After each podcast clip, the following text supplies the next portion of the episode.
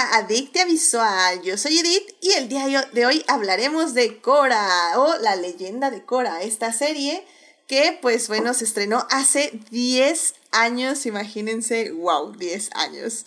Para discutir, fangirlear, analizar y llenarnos de feels, está aquí con nosotros Gabriel. Gabriel, bienvenido al programa, ¿cómo has estado? Hola, mucho gusto estar de vuelta. Un placer otra vez platicar con ustedes. Excelente, muchísimas gracias por estar por acá. Y también aquí está con nosotros Josh. Joyce, bienvenida al programa. Gracias, gracias. Tengo, tengo que decir, bueno, primero que nada, saludos a todos que por fin se me hizo, yo nada más con un año de anticipación que le pedía a este programa, este programa, y, y, todo, porque todo nació de la idea de hacer un, un, especial de, de la, de, del último maestro del aire, pero pues no, no, aquí estoy yo en Concorra. Yo vine, yo luché por este programa, así que aquí estoy, ya que, ya que las puertas del K-pop están cerradas para mí este programa, no, no es cierto.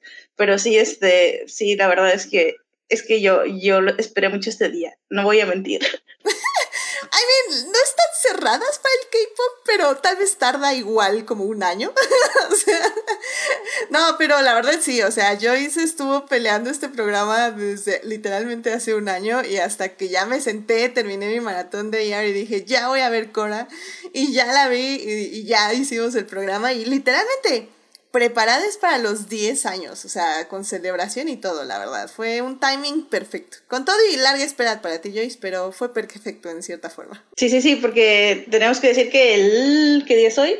Eh, hoy es jueves, 11, pero el 14 va a ser. El 14, sí, el, jueves 14 se cumplen los 10 años. Entonces, sí, sí, sí, estamos celebrando. Exacto, y con toda la gente. Y bueno, pues también aquí para celebrar está de regreso Pamela. Pamela, bienvenida al programa. Hola, ¿qué tal? Aquí de regreso, eh, tal vez para hablar no de cosas tan intensas como en el programa pasado, pero no, pero muy contenta, gracias este, por invitarme. Eh, lo hicimos intenso, pero, pero de la bonita forma. sí, fue bonito, fue muy bonito, pero sí me llegó Sí. Entonces, sí. Sí, sí, sí. No, este, este nos va a llegar menos, pero esperemos que les peguemos un poco de nuestra emoción de la serie y también de nuestras advertencias, porque es una serie eh, no perfecta y compleja. Entonces, sí, la verdad me emociona mucho hablar de ella porque sí tuve una emoción de montaña rusa al verla. Entonces, qué, qué bueno que la vamos a discutir. Pero bueno, pues querido público, ya saben que si nos quieren este, si se quieren unir a la conversación, estamos en Twitch en vivo los lunes 9.30 de la noche y los miércoles en el chat de YouTube a las 9 de la mañana. Muchísimas gracias a nuestros mecenas Juan Pablo Nevado y Saulo Tarso por patrocinar este bonito programa en Patreon. Y ya saben, si quieren ser adictias como ellos, tienen múltiples beneficios y tener múltiples beneficios, vayan a Patreon a suscribirse. Y bueno, pues sin más, querido público, antes de hablar de esta bonita serie que cumple 10 años, tenemos que salvar lo que amamos.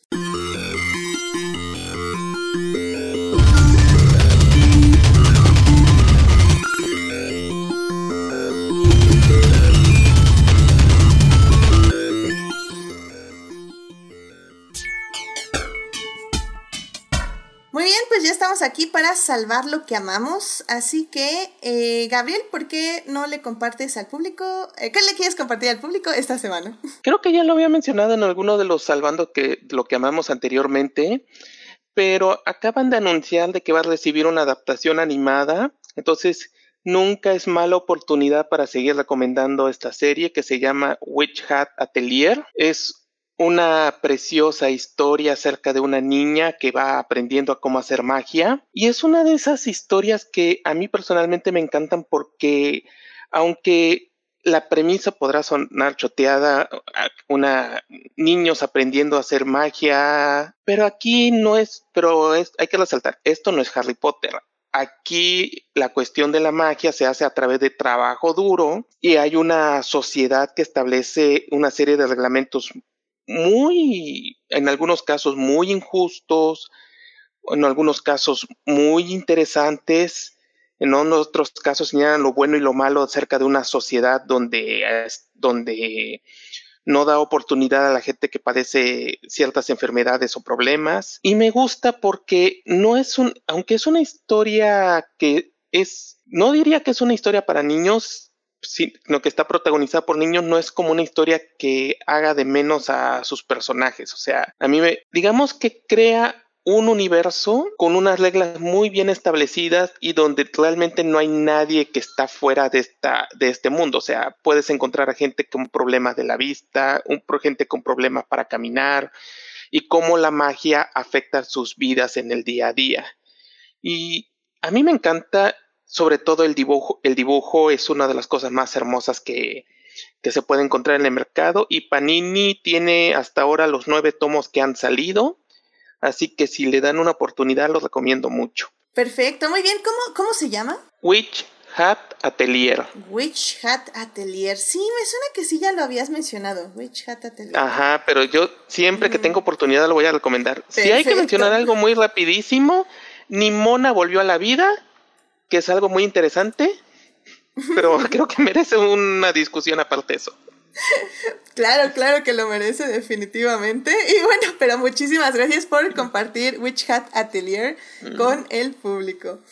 Y bueno, Joyce, ¿a ti qué te gustaría compartir con el público esta semana? Bueno, la verdad es que, como siempre, no sabía qué compartir porque ayer hubo un cisma en el fandom este, con lo que pasó con Killing Eve, pero como no estoy lo suficiente informada y no voy a esa serie, entonces este, voy, a, voy a hablar de el anuncio de pues no sé si es un spin-off o algo simplemente parte de el universo de Orphan Black que va a regresar el año que viene con Orphan Black Echoes. Es una serie que yo seguí un montón y que quise mucho, este, con la extraordinaria actuación de Tatiana Maslani. Este, si no la han visto, chequenla, porque también eso es, creo que no todo el mundo la vio, no tuvo todo el, o sea, no tuvo todo el éxito que debió de haber tenido, nada más por la interpretación de la, de la protagonista. Bueno, de las protagonistas. en este caso, pues no es spoiler porque se trata de cómo continúa la historia de estas estras que son eh, clones. Eh, Sarah Manning, este, eh, Alison, ¿qué? Hannigan, Cosimani House, todas interpretadas por la misma actriz en el proyecto Leda. Está como muy sci-fi, extraño, viajes así como de alucinógenos a veces, pero está muy buena y estoy muy emocionada porque justamente también este, se cumplen 10 años, se van a cumplir 10 años de que salió la serie original y la van a celebrar con otra serie que entendemos que no va a salir Tatiana Maslani, sobre todo porque pues ella está ocupada haciendo She-Hulk, entonces no creo que tenga tiempo, no creo que Marvel le dé, le, le dé tiempo de estar en otra serie, pero por ejemplo a mí me, a mí me encantaría ver del proyecto Castor, que que, que, también eran como los hombres clones de esta serie, eh, que se explorara más. Había muchas sectas y muchos subplots que la verdad tiene mucho jugo, tienen dónde sacar esto. Este, mucha gente friki, de hecho Friki que se llamaba toda una, una, secta que había en, en, la serie, pero, pero es muy interesante y sobre todo una gran metáfora de lo que es como la mujer y el, los derechos sobre decidir sobre su propio cuerpo es, bueno, es una, es una de las es una de las principales premisas de la serie. Así que si no la han visto, chequenla y, y chequen también Orphan Black Ecos. Excelente, muy bien, muy bien. Entonces, nada más para aclarar, fue Orphan Black que va a regresar entonces. O sea, ¿nos estás recomendando la serie en general y ahorita el regreso que va a tener? Sí, porque, ajá, porque pues, sí. si para ver Orphan Black Echoes, yo creo que tiene que ver Orphan Black. Yo también creo, sinceramente. sí. Pero, pero es bueno aclararlo, definitivamente. ¿Y está en alguna plataforma, por cierto? Ay, estaba en Netflix hace un tiempo, pero ahorita la verdad no sé dónde está. Busquémosla, no hay problema. Pero bueno, me parece bien. Eh, nunca le entré a Orphan Black, pero creo que sería una manera interesante de empezarla. Así que considerémoslo. No, ahí sí no te prometo nada. Ni dentro de nada, pero, pero vamos a considerarlo definitivamente. Sí, sí, la verdad, la verdad, pues si, si puedes ver un capítulo, o sea, el primer capítulo, ya, ya con eso ya, o sea, la verdad, yo insisto, si no te gusta el plot, la actuación de Tatiana Maslani vale la pena, así con que veas un capítulo. Excelente. Muy bien, pues muchísimas gracias Joyce por traer esto al público. Pamela, ¿a ti qué te gustaría compartir con el público esta semana? Pues esta semana quisiera hablar de un grupo de música al que fui recientemente a ver el sábado y quedé fascinada y súper contenta de haber, poder eh, haberlos visto en, vivo. Eh, ellos se llaman La Emperatriz y son de, bueno, vienen de París, Francia, y este, bueno, actualmente pues están haciendo un tour ahorita por América y próximamente van a estar en México y lo que me gusta mucho es de que este género creo que creo que se le llama nu disco, una cosa así, eh, es como electro medio funkero, tiene, tiene unas vibras así como Daft Punk y eh, pues eh, toda la vibra que traen y así es para bailar y para gozar. Y no sé, después de todos estos tiempos de pues encierro, confinamiento y así, no sé, haber podido escucharlos en vivo y tener esta catarsis con su música y haber podido bailar, eh, no sé, eh, se, me, se, me, hizo una experiencia increíble, además de que el álbum que están presentando ahorita es muy bueno. El álbum se llama eh, Tsubo. creo que tiene que ver con, con, que es una expresión japonesa que significa como un sentimiento ya sea positivo o negativo que, que expresa pues como que todo, ¿no? Como que es un momento así de muchísima energía. creo que eso es lo que significa el álbum que están promocionando. Nice, muy bien. Qué bueno que ya están regresando a los conciertos y que ya hay, hay gente ahí disfrutándolos. Y pues bueno, muchísimas gracias por la recomendación de este grupo que es de Emperatriz. De Emperatriz. La Emperatriz, ajá, la Emperatriz se puede decir. Ah, Muy bien, muy bien, la Emperatriz. Y pues es un grupo musical, perfecto. Muchísimas gracias, Pam, por recomendarnos este grupo y pues este, celebrar contigo que ya también estás gozando de conciertos. Así que muy bien. Y bueno, pues ya para terminar, este, bueno, casi terminar. Eh, yo les quiero recomendar una TikToker que me cae súper, súper bien. Y es que ahorita en TikTok estoy con todo. Es como mi renacimiento de Tumblr, pero en TikTok. Entonces ha sido muy, muy divertido ya localizarme en esta parte de... En esta burbuja. este lado de TikTok, como se le dice. Y bueno, pues eh, me gustaría recomendarles el TikTok de Maya, que es arroba emptyjunior, que básicamente es una chava que hace como recreaciones de conversaciones de diferentes personajes en diferentes fandoms. O sea, tiene sketches de, no sé, Good Omens, tiene de, de cosas de Marvel, tiene así, un montón, pero creo que los que más disfruto son de sus sketches de DC eh, que hace con Batman o Batman y Clark, que básicamente son como novios. Y, o también, por ejemplo, del Señor de los Anillos hace de Legolas y Gilmy o de Bilbo con ay, ¿cómo se llama el, el enano? Se llama Dorwin, Dorwin, algo así. Pero también así como las confusiones que puede haber de cuando están este, coqueteándose uno al otro y pues que se confunden por la cultura y así. Y, y los Robins, también cómo se llevan y las bromas que se hacen. Ay, no sé, la amo, la amo. Me, me río cada sketch que veo de ella cuando me sale en mi For You page. O sea, me, me da tanto, me da risa y los hace tan bien, se mete tan bien en los personajes. La verdad es que se las recomiendo muchísimo porque ha habido muchas cosas interesantes en TikTok últimamente y espero pronto en algunos programas poderles compartir un poquito más de ello, sobre todo con la serie que acaba de salir de Our Flag Means Dead, que bueno, hicimos un live, eh, pero yo creo que sí, el live, tanto Chris como yo pensamos que nos quedamos como muy, o sea, el programa se nos quedó muy corto. Entonces sí quiero hacer un programa, pero yo creo que dentro de tres semanas porque hay una cosa muy padre em, que es básicamente ver nacer un fandom. O sea, creo que nunca lo había visto yo así desde, desde la silla del análisis y ver cómo el fandom de Our Flag Means Dead está naciendo y cómo las fanfics están creciendo día a día ahí en AO3. O sea, ha sido muy, muy interesante, sinceramente. Y entonces, bueno. Pero bueno, el chiste es que la recomendación era de la TikToker llamada Maya, que se llama arroba MTJunior. Vayan a ver sus sketches, son muy, muy, muy divertidos y muy interesantes y siento que son canon, así que para mí es como mi universo DC, va a ser lo que diga ella. Y bueno, para ya terminar esta sección, eh, una escucha me mandó un muy bonito regalo que acabo de abrir ahorita en Twitch en vivo, así que si quieren ver qué fue y cómo destapé el regalo, pues ahí se pueden ir rápidamente a Twitch a ver ahí cómo, cómo descubro esto. Muchísimas gracias por el regalo y pues en serio que es que todo corazón está hermoso. Así que pues vayan a Twitch a ver este regalito. Pero bueno, mientras ya vámonos entonces a hablar del tema que nos concierne hoy, porque ya, ya, vámonos, vámonos, vámonos, urge, urge, urge. Vámonos a hablar de series.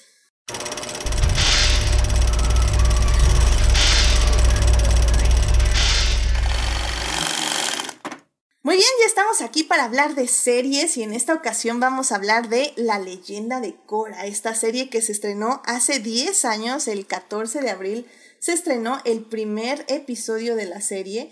Y bueno, pues eh, Cora es una secuela de la serie de The Last Airbender o Avatar The Last Airbender. Y pues esta serie sigue las aventuras, o bueno, más bien el camino de Korra, que ahora es la siguiente reencarnación de el Avatar. Y pues bueno, va a enfrentarse a un mundo muy diferente al que se enfrentó Ang en su época. Para hablar de la serie, en la primera parte vamos a hablar básicamente de cómo hubo esta transición de Avatar a Korra, cómo, cómo, surgió los planes, cómo empezó la serie. En la segunda parte vamos a hablar del recibimiento de la serie y cómo fue tratada un poco por el público, tanto los fans de la serie original de Avatar como los nuevos fans de esta serie. Y en la tercera parte ya vamos a hablar 100% de la serie, de los temas que toca, de, los, de lo bueno, de lo malo, de lo feo y pues de todo lo que concierne. Así que bueno, pues vámonos ya a la primera parte. It is not a donut hole, but a smaller donut with its own hole. And our donut is not a hole at all. Muy bien, ya estamos aquí en la primera parte de este podcast para hablar de la serie de Korra o de Legend of Korra, que esta serie se estrenó hace 10 años, el 14 de abril del 2012. Y bueno, pues es una serie que tuvo cuatro temporadas, 52 episodios. Eh, fue creada por Michael Dante Di Martino y Brian Konietzko. ¿Konietzko? Este. sí, perdón, terrible persona soy. Eh, pero bueno. Em, y bueno, pues esta serie está ahorita, que por cierto la pueden ver en Prime Video y en Netflix. Está en ambas plataformas. Eh, lo malo es que solo la pueden ver en español latino o con subtítulos en inglés. No tiene subtítulos en español, lo cual a mí me parece pues terrible. Pero bueno, pues es lo que es, ¿no? Y en ambas plataformas. Entonces, ninguna la compraron con subtítulos en español, básicamente. Entonces, bueno, pues ahí está la decisión que pueden tomar. Pero bueno, este, Joyce, ¿por qué no nos hablas un poquito así a grandes rasgos de qué fue Avatar y cuál fue ese fenómeno, esa serie fenómeno que pues básicamente atrapó a varias generaciones este, de fans antes de que saliera Korra. ¿Para qué? Porque ahora sí que para hablar de Korra tenemos que hablar primero de Avatar. Sí, sí, para, para hablar de Korra eh, eh, empezamos la historia en un universo que ya se nos contó en, en de cierta forma en, en The Last Airbender. Aunque yo creo que ya lo mencioné anteriormente en algún podcast, no soy la más indicada porque llegué muy tarde, llegué muy tarde, hace como, hace pocos años llegué a, a, Avatar, entonces no, no, no viví como que en su momento todo lo que significaba eh, para los niños y aunque, aunque entiendo, ¿no? Que muchas personas crecieron con esta serie y que la consideran como la mejor serie y los marcó, porque es una gran serie, o sea, tiene un gran universo y tiene un, este, como, como características muy establecidas para cada uno de los reinos, ¿no? El reino de tierra, el reino, el reino agua, el, bueno, la nación del agua, la nación de fuego y como le falta la, la, la, la, del aire, ¿no? Que, pero bueno, este, pues básicamente es la, historia de, de Anne que queda atrapado con una burbuja de energía y pues como los por cuenta del título, es el último maestro del aire, porque todos los demás eh, murieron en una guerra con, con la, cuando la Nación del Fuego atacó, murieron en una guerra contra la Nación del Fuego. Y de ahí vemos las aventuras de Aang, conoce a Katara y a, y y a Sokka, que eh, lo ayudan a este, ser maestro de los otros elementos para, para hacer el avatar ya con todo, en su, todo su poder y, bueno, sí, este, la verdad, no, no, quisiera como que también como que hablar en desconocimiento, pero pues sí, este, creció uno de los más grandes fandoms de, de, la, de la parte animada de, del internet, ¿no? Este, y justamente creo que también creció con el internet porque era como que cuando internet daba sus primeros pasitos, ¿no? Coincidió con esto de los pasitos, de bebé de, del fandom, fandom en internet y este y creo que eh, mucho de eso también después tuvo influencia en lo que ahora las personas que ahora estamos acá como que hablando de esto, pues de algunas formas es una de esas series que marcó el camino, ¿no? Que después otras, otras series animadas pues hemos visto, digo, obviamente hablando como esto podría tener como tintes de anime, pero estamos hablando de una, de una serie que es norteamericana, ¿no? Pues estamos hablando como, como la narrativa occidental, este, y, y sí, o sea, tiene una gran influencia hasta, hasta hoy, y que después de que terminó la serie siguió la historia en cómics y no sé si en libros, sí, en libros también, perdón, en libros, en novelas gráficas, cómics, y de ahí, este, bueno, como comentaba hace rato, este, Gabriel algo que sobre cómo empezó a correr, no sé si lo quiera contar porque lo estaba contando muy bien. Eh, vamos nada más rápidamente antes de ya pasar a Cora, nada más decir que, bueno, Avatar de Last Airbender eh, duró, son tres temporadas de 61 episodios. ¿Son tres temporadas? Según yo son cuatro libros, ¿no? Tres temporadas. Sí, son tres, son tres. Oh, sí, es cierto, sí, ya, ya, ya, claro. Es que acuérdate que cada temporada es un nuevo elemento que tenía que aprender Anne. Claro. Entonces primero es agua, luego es tierra y luego es fuego. Claro. Ah, muy bien, bueno, son tres temporadas de 61 episodios. Creo que la serie también está en Netflix, si no mal recuerdo, ahorita se lo Sí, sí está en Netflix. Sí, creo que sí. Eh, igual, eh, me acuerdo que cuando la empecé a ver ahí en Netflix, la calidad no era lo mejor, estaba como en un SD de un, una este, transcodificación como de un VHS, o sea, la verdad es que creo que estas, no, no se, Avatar no se han dedicado a hacer una restauración propiamente hecha. De hecho, yo me acuerdo que cuando la quise ver en Netflix, eh, preferí comprar el Blu-ray de las tres temporadas. Y aún así no estaban en gran calidad, tengo que confesarlo pero se veían muchísimo mejor que Netflix. Pero bueno, es una gran serie, sinceramente no, no se preocupen, la van a disfrutar mucho. Pero bueno, esta serie... Ajá. Creo que eso, si no mal recuerdo, porque la vi el año pasado, sí está en inglés con subtítulos. ¿En español? Español, sí, en español, creo que sí. Ah, ojalá sí. porque definitivamente no, así, así no se puede recomendar una serie sin subtítulos en español. y bueno, pues eh, Avatar eh, se, estrenó el 21 de febrero del 2005 y la última temporada fue el 19 de julio del 2008. Entonces fueron eh, tres años para que se estrenara después la temporada de Korra. Y pues como bien dice Joyce, nada más enfatizar eso, creo que Avatar, de hecho, sigue, una sigue siendo una serie que hasta hoy en día se sigue alabando mucho, sobre todo en la narrativa, en el desarrollo de personajes y el arco de Zuko, que es el príncipe de la Nación del Fuego, está categorizada como por categorizada por el fandom de TikTok y de Tumblr como de las mejores redenciones que se han hecho en básicamente la historia de la televisión, sobre todo por el tiempo que se le da a la exploración de su personaje, que es básicamente la razón por la que está bien hecha, ¿no? Pero bueno, eh, pues adelante, Gabriel. Ah, no, de hecho, solo comentar un poquito rápido sobre eso. De hecho, ya se ha vuelto entre broma, comentario y así, que algunos que ya cuando que a ciertos personajes se le llamen es el suco de la serie.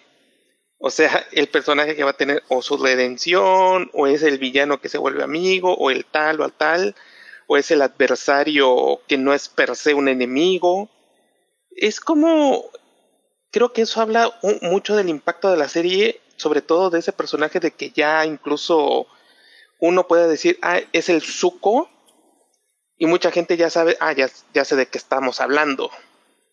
Ya sabes hacia dónde va el arco narrativo de la serie. Exacto. Sí, sí, sí. Sí, y, yo. Adelante. No, no, adelante, eh, No, no, y yo quisiera poner un pin, un pin en la idea esta de desarrollo de los personajes secundarios, porque creo que es clave para lo que vamos a hablar de Cora.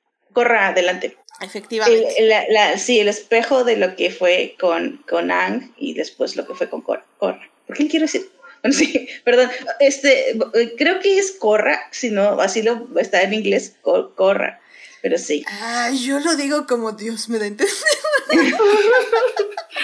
No, pero es que de verdad, es que, es que estoy como pensando así como que trrr, Corra, estoy Corra, como... yo estoy Bueno, yo también estoy acostumbrada a llamarla Corra, la ¿Corra? leyenda de Corra. Ok. Con R, la- bueno, pero a lo mejor es por- porque pues vemos doble R y decimos. Corra. Ajá, sí, claro, claro. Interesante, interesante. Pero bueno, eh, pues Gabriel, justamente, ¿por qué no nos cuentas un poco de cómo nace Corra eh, y pues esta transición de Avatar a esta serie? Eh, bueno, no recuerdo exactamente muy bien cómo fue el nacimiento de la serie de Korra. Lo que sí he sabido es que Nickelodeon sí mostró interés en que hubiera alguna especie de continuación o secuela porque Avatar fue un rotundo éxito en todo sentido de la palabra. Entonces, cuando se dio la oportunidad, sí es bien sabido de que los dos creadores, este, Di Martino y Konietzko, inmediatamente empezaron a trabajar y si mal no recuerdo creo que se anunció la serie en el en la Comic Con de 2010 y Creo que sí. ujú, y me acuerdo que ya desde un principio ya empezaron a notarse los problemas que la serie iba a tener a lo largo de su vida. En primer lugar, Nickelodeon empezó a como a poner ahí como un pero porque no le llamó mucho la idea, o sea, le disgustó incluso la idea de que aparentemente el olvida, olvídense de que iba a ser todo un setting nuevo, o sea, ya no iba a ser Ang, los antiguos personajes ya todos son grandes, o sea, todo eso tal vez le sacó de onda, pero lo que realmente les puso pausa es que no les gustó la idea de que Korra fuera mujer. Ya desde ahí, primero Nickelodeon empezó a poner como que dio su primer salto de alarma. De hecho, tuvo que pelear, eh, los creadores y el estudio de, animación tuvieron que pelear para convencer a, Nickelodeon de que no había ningún problema, que valía la pena. Y el segundo problema es que los creadores querían al mismo estudio, pero en el momento en el que empezaron a iniciar la producción de Korra, el estudio original que creó Avatar básicamente se dividió y todo el equipo original se pasó a trabajar, as- creó su propio estudio, que actualmente es el estudio Mir. Estudio Mir este, tuvo que pasar un proceso de corte que se prolongó cerca de seis meses más o menos. De hecho, la idea original es que Korra se estrenara en 2011 y se pasó para 2014, para 2012, perdón. Entonces tuvo un retraso de cuando menos seis meses. Eso desde la preproducción. Entonces fue un inicio muy, muy delicado. Pero cuando ya empezaron a hacer la producción tal cual, a Nickelodeon le gustó tanto el primer episodio que lo que originalmente iba a ser una miniserie de dos episodios de inmediato se transformó en una serie tal cual con cuatro temporadas ya ordenadas. Entonces ya desde ahí, recordemos que primeramente la primera temporada iba a ser una historia con un inicio, principio, final. Y luego las siguientes, de la segunda a la cuarta, ya es con otra intención. Aparentemente los aparentemente Di Martino y Konietzko ya tenían abierta la idea de continuar la miniserie. Entonces no era así como que todo sentado en piedra de que la primera iba a ser la única, pero sí era como que sí fue como un primero empezamos con tanto y luego de inmediatamente dice, ok, queremos ahora otras tres temporadas. Qué Y curioso. lo que empezó, ajá, Perdón, qué curioso, porque la serie en general, digo, ya lo hablaremos más adelante, pero yo siento que la serie no se siente que ya tenían como cuatro temporadas aseguradas.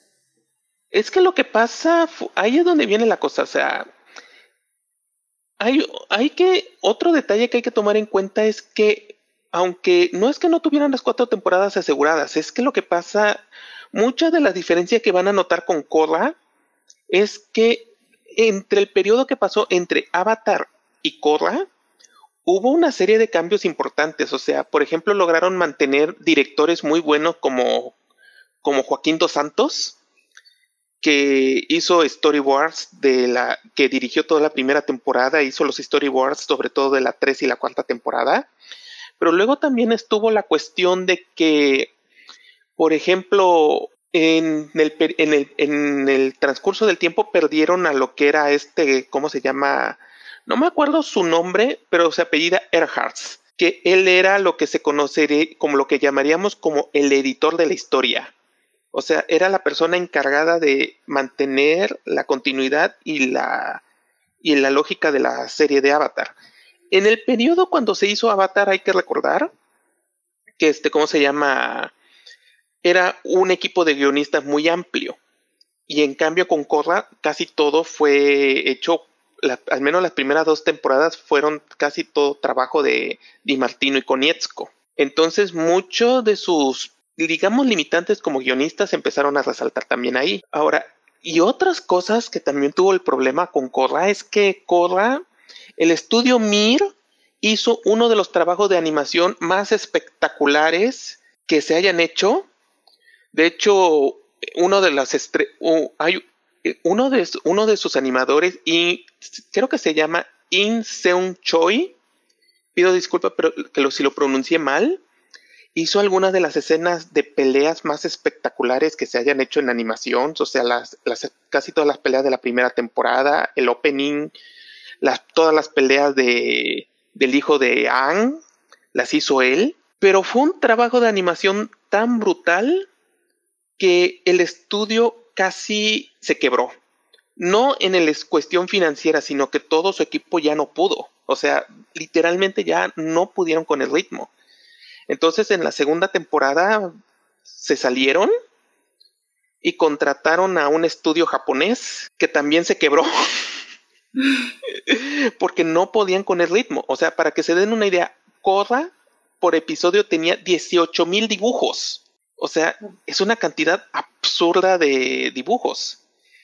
Para que se den una idea por qué el estudio japonés ya no pudo, el este, un anime en promedio tiene como 5000 dibujos. Un anime con exagerado nivel de dibujos tiene entre 7500 y 10000, pero Korra tenía 18000 por episodios. Entonces, eso ya de plano no pudieron y para la tercera temporada, para la mitad de la segunda temporada y la y los siguientes regresó Estudio Mir, pero ya tuvieron que ceder, o sea, el tuvieron que traer storyboards ya de Estados Unidos, allí regresó Joaquín Dos Santos, ahí este, empezaron a usar un estudio también coreano llamado Studio Rips. Y sin embargo, un problema con Korra es que la serie como tal siempre tuvo problemas porque, aunque la primera temporada tuvo ratings muy fuertes, la segunda empezó a bajar y el problema fue que, que Nickelodeon ya no sabía cómo trabajar con la serie. Entonces,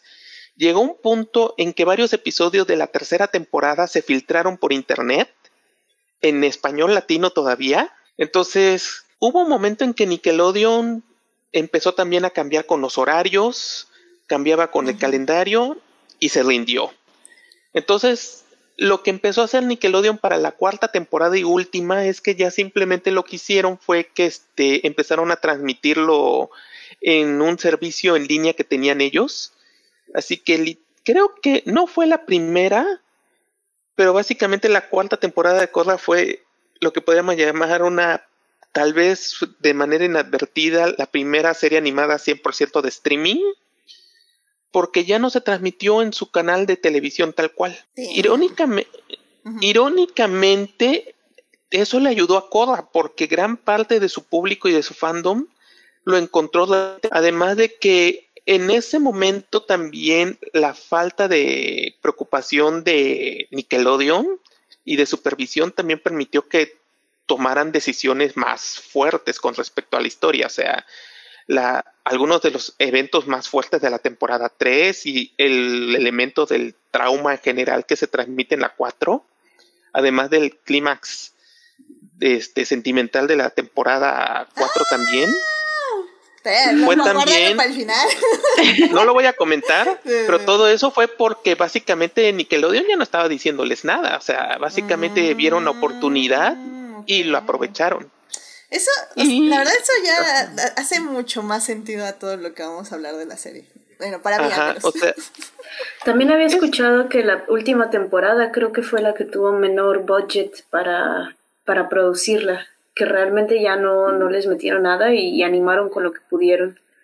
Es que no es que, no es que, bueno, sí, la verdad sí, la ventaja que tuvieron ellos es que muchos de esos problemas que pudieron haber tenido en un principio, este, tuvieron la ventaja de que no se sintieron tan fuertes los cortes, porque, este, ¿cómo se llama? Porque por fortuna muchas de esas temporadas empezaron a trabajar desde mucho antes. Hay una cosa que quiero preguntar. En la cuarta temporada hay un episodio que es de recopilación de la historia de la serie o de la temporada. Ay, creo que sí. Creo que sí es la, es la tercera o la cuarta, pero sí, yo me Creo que es en la cuarta. Ah, entonces sí, porque yo no me acordaba si fue en Korra o si fue en Avatar. Pero no, hay fue una en Korra, historia fue bien... en Korra 100%. Sí, sí. sí. Es que hay una historia bien conocida de que hubo un momento en que se empezó a cortar, el, sí hubo un corte de presupuesto, pero hubo, les hicieron tomar una decisión. Podían, una de dos, o cortar personal o podían, este, con el budget que tenían, porque tenían que cumplir con la cantidad de episodios que habían ordenado, este, hacer lo que podíamos llamar un episodio recopilatorio, cubren el, el espacio y el resto del este, y el, y el, y el personal podía ser trabajando con el resto de la serie. Entonces fue una medida desesperada que hicieron para salvar al para salvar a la este a, A la gente a los de la- animadores. Ajá, la gente de la producción, sí. Porque sí hubo un momento en que sí se dio el corte. De hecho, si se dan cuenta, Estudio Miel ya nunca volvió a trabajar con Nickelodeon. Y tenían sus razones. O- Por eso ahora están trabajando totalmente con Netflix. Pero sí es, pero sí es cierto. Qué bueno que me, qué bueno que me mencionaste lo del presupuesto porque me acordaba de esa historia. Pero yo pensaba que era con Avatar, pero ahora en retrospectiva no tiene sentido. Sí fue con Korra que tuvieron que hacer eso de hacer un episodio de relleno con tal de no perder al equipo de producción. Que, que por cierto, también ahora que están trabajando con Netflix, también han tenido así sus problemillas del, del estilo, ¿no? O sea, como que no todo Sí. es. Sí, sí, sí. No, es que el problema de Estudio Mir en, a nivel personal es que yo he notado que es uno de los mejores estudios de animación, pero tiene muchas dificultades para, por ejemplo, a- a- a lucirse. Porque, por ejemplo, vemos algunas series que han hecho, por ejemplo, Kipo es una belleza, es una serie hermosa visualmente, pero vemos no otras series. de ellos. Ah. Sí, ellos hicieron, ellos hicieron. Kipo, pero ellos también tuvieron que hacer, por ejemplo, Voltron o, por ejemplo, la película de Witcher, que uno dice, está bien, están padres y todo eso, pero realmente ya nunca, ya no se lucen como con Korra. Y yo creo que ya no se van a lucir con, como lo hicieron con Korra, porque la verdad fue una producción exageradamente difícil. Mira, con que se den una idea, basta con ver las peleas de. ¿Cómo se llama el, el hijo de Ang? Disculpen. Eh, Tenzin. Tenzin. Todas las peleas de Tenzin son, son demenciales. O sea, vean nada más cómo pelea y todas. Y se mueve toda su ropa. O sea, no solo Sí. es el movimiento, es todas las capas de ropa que se están moviendo con el viento. Es, es absurdo. Es por es, es, es, es tan increíble que por eso es, es, incre- es han- o sea, han pasado ya 10 años y creo que siguen siendo algunas de las escenas de pelea más hermosas que yo he visto en un buen, buen, buen rato. Yo creo que regresando un poco a la parte de, del presupuesto que se le proporcionó, o sea, como mencionabas, ¿no? Originalmente era para una miniserie de, ¿cu- ¿cuántos dijiste? ¿10 episodios? Eh, 12 episodios. 12 episodios, este, y pues sí, o sea, es- trataron de poner así que todos sus huevos en la misma canasta y cuando yo creo que Nickelodeon dijo, ah, esto está jalando bastantes fans, la gente se está volviendo loca, ah, ahora quiero más y más episodios y creo que eso fue también algo que pasó a fregar un poquito eh, la producción en sí, porque, o sea, originalmente yo creo que todo lo que querían hacer era enfocar el esfuerzo en hacer esta pequeña parte, pero cuando tienes una producción que se empieza a extender y extender y extender, pues eh, sí es cuando, cuando generas el burnout en tus artistas. Yo creo que fue por eso que precisamente Studio Mir se, se quebró, o sea, porque cuando se salió de la temporada 1, temporalmente, se fueron a hacer Boondocks, porque precisamente estaba la promesa de que no iba a ser tan complicado. Y cuando regresaron para la temporada 2 fue porque Estudio Pierrot, el estudio japonés que lo hizo, o sea, Estudio Pierrot es la serie, es el estudio que hizo Naruto y Bleach, o sea, tienen experiencia en series de acción. Y sin embargo se quebraron.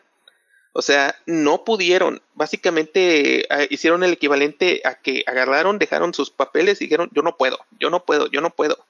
Oh por eso tuvo que regresar a Estudio Mir y por eso cuando regresó y cuando regresó a Estudio Mir tuvo que agarrar y también ellos poner muchos muchos este topes a su propia forma de trabajo que aún así fue todavía muy difícil. Es yo diría que Koda es un ejemplo de una producción increíblemente ambiciosa que por un tiempo tuvo tal vez los medios para lograr sus objetivos, pero cuando les empezaron a pedir más, de plano ya no pudieron, tuvieron que ponerse sus límites y el propio producción les empezó a quitar los recursos necesarios, entonces fue así como que, o sea, yo que me sorprende cuán hermosa fue consistentemente por cuatro temporadas a pesar de todo. Sí. sí, justo eso iba a decir porque, por ejemplo, a mí de las peleas que más tengo en la cabeza es la de Kubira y Korra en la temporada final. A mí se, con, me hace hermosa y justo con lo que estás diciendo digo, bueno, si ya no tenían ni dinero ni tiempo, eh, aún así le salió esa, eso, esa belleza. Entonces, pues sí, sí, la verdad, la calidad queda. Digo, pobres, pobre gente explotada, pero Pues miren, vámonos a la segunda parte ya, para seguir hablando justamente de nuestras primeras impresiones de la serie, eh, cuando la vieron y cómo la disfrutaron, después de tener ya este gran este acercamiento a la producción, que de hecho sí, eh, o sea, la verdad ahorita Gabriel me, me como que me explicaste varias de las cosas que como que intuía, pero no sabía qué tanto era cierto. Así que te lo agradezco mucho. Pero bueno, pues miren, vámonos a la segunda parte y pues para hablar ya ahora sí de las primeras impresiones que tuvo Korra así en el mundo mundial y pues también en nosotros. Así que vámonos para allá. Muy bien, ya estamos aquí para seguir hablando de Korra o la leyenda de Korra que se estrenó hace 10 años y pues que pueden ver en Netflix y en Prime Video. Y bueno, eh, ah, sí, cierto, perdón, rápidamente Saulo estaba diciendo en el chat eh, yo vi muchos capítulos de Avatar y se me hacía muy buena la estética de la animación y las coreografías de arte marcial me volaban la cabeza. Y sí, bueno, justamente estábamos hablando que también sí, las de Avatar son muy buenas, las de este, la de Laster Bender. Pero estoy de acuerdo con ustedes, o sea, creo que Korra tiene muy, muy buenas secuencias de acción. Y es que, bueno, ya saben, eh, o al menos si no saben, déjenme les cuento rápidamente. Eh, yo no había visto Cora, este, o Corra, porque me acuerdo que cuando se estrenó vi el primer episodio y fue tan, tan diferente a Avatar, pero tan, tan diferente que yo, no sé, o sea, como que tal vez tenía, ya saben, estas expectativas horribles que uno tiene después de ver algo que te cambia casi, casi eh, la vida y tu percepción del cine o de la televisión en este caso. Y cuando ves ese primer capítulo de Cora que está como en la ciudad, donde ya es como un sistema completamente diferente y luego se mete como a una cosa de luchas de poderes de airbenders y de airbenders y de, bueno, los venders en general. Yo dije, no, esto no, como que no me gusta. Y no la vi. Y no la volví a ver hasta que Joyce muy amablemente me estuvo presionando como por un año para que la viera. y, ya la vi, bueno, ya, o sea, era como obligadamente la tenía que ver.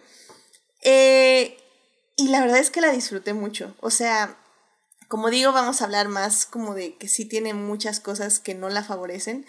Eh, de hecho, Julio, sí leí tu comentario, eh, nada más que lo voy a pasar un poquito más después ya que hablemos de la serie, pero estoy muy de acuerdo con lo que él dijo en el chat. Em, pero, pero sí, o sea, creo que el problema básicamente, al menos para mí, fue eso, que la sentí como una serie tan diferente a The Last Airbender que de, que causó como un tipo de repudio de mi parte, lo cual, pues sí, es un repudio joven, porque pues probablemente 2012, ¿cuántos años tenía? Bueno, hace 10 años ya, tenía 20, 28 años. Entonces sí, tal vez en ese momento no tenía como la apertura para ver algo completamente diferente a Avatar, lo cual pues sí, fue un error en su momento. Pero pues, Pam, ¿cuál fue tu acercamiento a esta serie? ¿Cuál fue tu primera impresión y qué oíste de las demás personas que vieron a Cora? Bueno, para empezar, respecto a mi impresión, la verdad es que pasé por la misma situación que tú, porque igual, o sea, acabo de terminar de ver Avatar, porque yo realmente nunca seguí la serie directamente en la, en la tele o en Nickelodeon, porque pues a veces no tenía tiempo así. Entonces, eh, si la encontraba en línea o así, pues era cuando aprovechaba para verla. Y creo que cuando terminé de ver Avatar ya, ya llevaban un rato de haber empezado con Korra y cuando pues la empecé a ver, igual, o sea, me chocó muchísimo porque dije, ay, o sea, igual tienes esta ciudad súper moderna, tienes un personaje que es completamente opuesto a, lo que es Sang. Eh, en, mi, en mi, o sea, traté de, de seguirlo unos dos, tres episodios, pero durante todo el principio, durante todo el desarrollo de, eh, o la introducción de Corra, nunca llegué a tener como un apego hacia ella. Y este, o sea, se, me hacía alguien, no sé, muy impertinente, muy irracional y como que no, no lo perdonaba y pues de la misma manera a lo mejor pues fue un error en ese momento porque pues decía, ay no, una serie chafa o es solamente, este, no sé, una serie para seguir sacando más dinero de la franquicia de, de Legend of, eh, de, del Avatar. Eh, de la gente que estaba alrededor de mí, no, no sé, estoy tratando de pensar y, y, no recuerdo que tuviera así mucha gente en ese momento cuando, cuando estaba el boom que me dije, ah, no, es que tienes que ver la leyenda de Korra y así. Creo que más bien llegó o, la, o sentí que la gente empezó a hablar más de ella, eh, o al menos los que me rodeaban, al menos como hace como unos tres años, yo creo, no sé por qué, no sé si porque toda la gente ya estaba en una situación, pues, no sé, ya más de adultos y, y creo que la temática les empezó a llegar más y, y mucha gente empezó a encontrar la belleza eh, de esta serie o la belleza de su historia.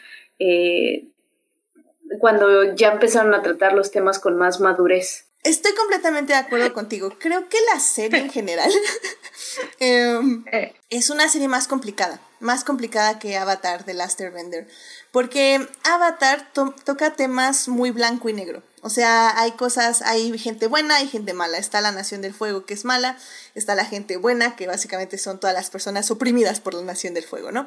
Y Avatar es una aventura sola, es una aventura de el protagonista tiene que aprender sus poderes, o más bien tiene que encontrar sus poderes para combatir este mal y ganarle. El asunto de Cora es que efectivamente es, es una serie, para quienes no sepan de qué se trata, es una serie donde la avatar va a tener, o sea, la avatar cuando nos la presentan, como dice Pamos, es impertinente, es orgullosa, es fuerte, es es toda la pesadilla de cualquier fan de Marvel y de DC. Básicamente en la época actual yo creo que eh, yo la compararía como por ejemplo con Brie Larson, con su personaje de... Eh, ¿cómo, se llama? Ah, es Capitana Marvel. Carol Danvers, sí. Sí, Carol Danvers, en el aspecto de que es muy ella, o sea, ella sabe que ella puede, ¿no? Y el asunto de, de esta avatar de Cora es que tenemos su camino no va a ser adquirir poderes, porque ella ya los tiene y ella ya lo sabe usar y ella ya es buena en eso. Su camino va a ser el descubrimiento de identidad y de quién es en este mundo, porque si bien en la anterior serie en The Last Airbender el mundo necesitaba al avatar para deshacerse de la Nación del Fuego, en este nuevo mundo ya nadie necesita el avatar, o ya nadie cree que necesita el avatar. Entonces Cora sale al mundo así como, sí, yo voy a salvar al mundo y lo voy a balancear y la fregada y media. Y el mundo le dice, no, mijita, es que no entiendes nada de lo que está pasando aquí, no entiendes el asunto socioeconómico, político, cultural que estamos viviendo. Y pues ahí vete al templo del aire y pues chido por ti, porque aquí no te queremos. Y y creo que eso es algo que ya se, o sea, no es una narrativa tan sencilla porque como digo, o sea, tenemos tenemos el asunto de que estamos hablando de dictaduras, estamos hablando de capitalismo, estamos hablando de, eh, de xenofobia, de racismo, estamos hablando de muchos temas que ya no son tan blanco y negro, donde los malos ya no son tan malos, porque la verdad es que sus ideas suenan bastante lógicas y bastante buenas, pero sí tal vez ya está ahí cruzando la niña, ¿sabes? Entonces, eh, ese es el asunto de Cora que a mí me parece súper interesante porque justo, creo que es una serie que puedes criticar porque puede parecer tonta y superficial, pero realmente no lo es. Y eso me parece interesante. Pero no sé, Joyce, ¿cuál fue tu, tu acercamiento a Cora y pues al fandom? ¿Cómo viste que fue evolucionando? Pues yo justamente, o sea, me, fue al revés que ustedes. Entonces yo creo que por eso me pegó, o sea, me llegó más a mi corazoncito, mi cocoro, porque ya la vi grande. Ah, por cierto, lo que decía Pam, de por qué hace unos años empezó a hablar de Corra, es justamente coincide con su estreno en Netflix. Creo que, bueno, ah, estreno. O sea, el lanzamiento, porque ya alguna vez estuvo, pero la quitaron. Este, y entonces ahí como que yo también empecé a ver que se empezaba a, hablar más, ¿no? Este, de, bueno, eso, eso, esa es mi teoría. Este, no, y, tienes razón. Sí. y, eh, ¿Sí? Ah, yo solo quiero señalar que tal vez al parecer soy el único que vio Korra en su transmisión original. Cuando existía la página, cuando existía la página de Avatar Last Bender, que las empezaba a subir en internet y luego las pasaban en Nickelodeon aquí en unos, con unos meses de diferencia. Creo que por eso me enteré de, me enteré muy rápido de cuando se filtraron los episodios en latino. Bueno, yo, yo no, no, no la veía en su transmisión original, pero sí en su transmisión original de segunda mano, porque, o sea, yo la vi en, en Tumblr, o sea, yo, yo sabía de qué se trataba, porque yo veía los posts de Tumblr pasar y yo, ah, ok, ok, así yo veía, según yo, yo veía, yo veía correr, o sea, porque, pero pues no, no, no la veía. Entonces, este, Sí, y, no, no, y claro, en mi mente se quedó grabado ese capítulo final y ese momento que Tumblr se volvió loco, y, ¡ah, por Dios! ¡ah, por Dios! Y nombre de ship que no voy a decir ahorita, ¡wow! Y no sé qué, así todo el mundo gritando y, y muriendo y poniendo este GIFs ahí de que había sucedido la cosa más maravillosa, ¿no? Entonces, ahí fue de que, ah, ok, pues qué padre, yo soy, yo, yo, no sé, estoy aquí como que aplaudiendo como foca, pero no, en realidad no, no veo la serie. Y, y claro, yo, yo fui al revés, ¿no? Primero, después vi Corre y, este, y luego ya vi este, The Last Airbender. Y pues justo a mí como que es lo contrario, porque yo digo, o sea, sí está bien bonita y sí me gusta, pero este, pues es como más para niños y en este momento de mi vida no me, no me toca así como que mis puntos sensibles y corra así. De hecho, igual, o sea, ahí el personaje de Corra, pues sí, no tiene, no tiene salvación en los primeros episodios. sí, sí tiene como que, ay, te cae mal.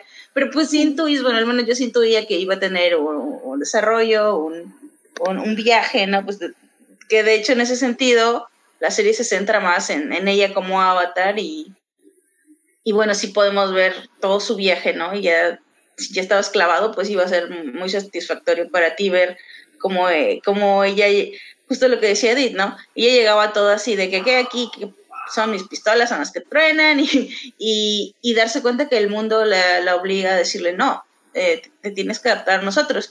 Eh, yo no sé si esto aquí, tú me dices si no, pero justo de lo, de lo que, de, sus problemas o los problemas que enfrentó sociales fue, fue por todo este lapso que no vemos, que mencionaba hace, hace un momento de, de lo que sucede en los cómics, y es como eh, Ang y, y, y, Zuko crean la Ciudad República y la República, ¿qué? República Unida de Naciones, o cómo se llama, no, no recuerdo bien el nombre ahorita. Ah, sí, República algo. sí, sí, la Ciudad República, ¿no? Sí, la Ciudad República y, y la zona esa de que eran las colonias, esto sucede en los cómics, donde, donde Zuko encuentra a su mamá y todo esto, de las colonias que pues ya, o sea, sí pertenecían al reino de la tierra, de tierra, pero pues ya, ya eran así como que de, de, de chile mole y pozole y ya no querían pertenecer así como que ya no se identificaban a sí mismos como reino tierra y pues se fueron ahí anexando a estos territorios que, que, de, que considera república, ¿no? Representan ahí como que estas naciones libres y democráticas. Esto, esto, se, esto suscitó otras guerras y otros conflictos que, que esos suelos que han, con esos creció y con estos, este, se hizo el gran avatar, ¿no? Que, que vemos en, como que en flashbacks en, en, la historia de Corra, ¿no? El, el, adulto y, y, pues las, también ahí los, los, los problemas que tuvo él. Eh, y bueno, sí, este, todo, todos esos problemas que, que, suceden alrededor de Corra, eh, que le suceden a Corra y en su contexto justamente político y todo esto que sucede en Ciudad, conmigo resonaron mucho. Y el Pro Control me encantó. Dije, wow, sí quiero ver más de eso. qué bueno que Corra va a entrar ahí porque sí quiero ver. O sea, me llamaba mucho la atención, o sea, visualmente y como deporte, deporte ficticio me encantó, ¿no?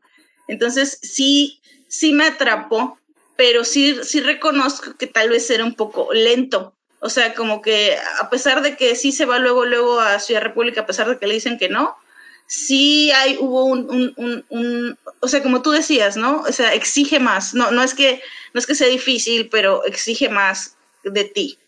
Entonces, paciencia, ahí, ahí lo, lo, dejo. Sí, paciencia, un poco de paciencia.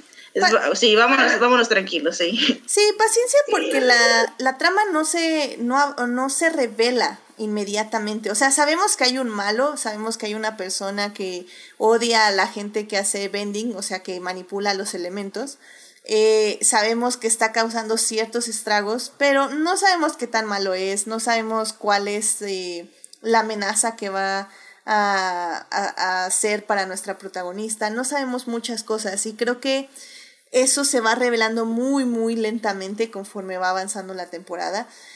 Y creo que en general, digo, así como para ir cerrando esta sección y ya irnos a hablar 100% de la serie, para quien no haya visto Cora, eh, de hecho, bueno, creo que voy a leer dos comentarios que hay en el chat que son muy pertinentes para, para esto. Dice, bueno, eh, Héctor dice, esto me causó shock porque Avatar era firmemente pseudo medieval y para Cora era básicamente una compleja sociedad moderna, que era lo que ah, eh, decíamos de, estos, de este shock entre Avatar y Korra.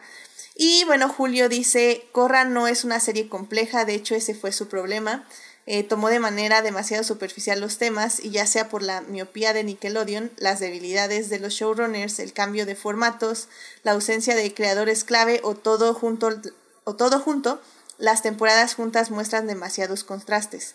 Temporada 3 for the win. y, y sí, estoy de acuerdo con Julio.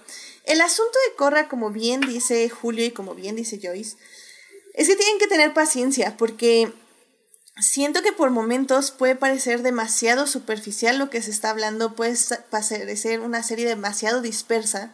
Eh, si no la han visto, es una serie que cada temporada tiene un villano diferente, eh, con diferentes dinámicas para todos los protagonistas. Creo que la mayor debilidad de la serie es que eh, en The Last Airbender, por ejemplo, era Ang y sus amigos. O sea, Katara, este. Ah, ¿Cómo se llamaba el Soka, Soka, Soka.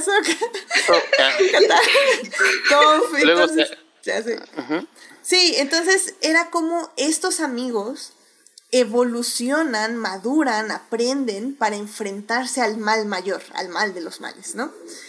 Y en el caso de Cora es tan disperso todo, no es un grupo de amigos, pero a veces como que los, los, productores y los escritores sí quieren que sean el grupo de amigos, pero luego no, entonces los separan y luego los vuelven a juntar y bla, bla. Entonces, realmente no esperen eso, esperen el desarrollo de su protagonista, porque es una serie 100%, enfocada en Korra, eh, al contrario de Ang, que Ang era como más de grupo, aquí es Korra sola enfrentándose al mundo que cambia, a los cambios. Y ahí hubo un análisis que vi el día de hoy que me gustó muchísimo, que era como cómo Ang, eh, para enfrentar todo lo que tuvo que enfrentar, eh, tenía que ser de los nómadas de aire eh, para fluir con las situaciones que se le presentaban. Y el asunto de Korra es que pertenece a la tribu del agua, porque el agua está en constante cambio, ¿no? El agua nunca está quieta. Y esa es un poco la serie. O sea, pero el asunto es que Corra no ha entendido que tiene que aceptar los cambios que vienen con el agua en, este, en esta metáfora, ¿no? Entonces ella le cuesta mucho trabajo porque siente que cada, cada vuelta que da, cada lugar al que va a tratar de ayudar, a tratar de, de aprender, básicamente le dan una bofetada en la cara. Y en ese aspecto la serie también habla mucho de estrés postraumático, de miedos, eh, de expectativas, de fallar, de fallar una y otra y otra y otra vez y parecer que nunca estás aprendiendo, pero realmente sí estás aprendiendo, nada más hay que aprenderte a escuchar a ti mismo. Y creo que por eso al final la serie vale mucho la pena de ver porque ya que la ven desde fuera, ya que ven las cuatro temporadas completas desde fuera, y es cuando dicen, oh, de esto habló la serie.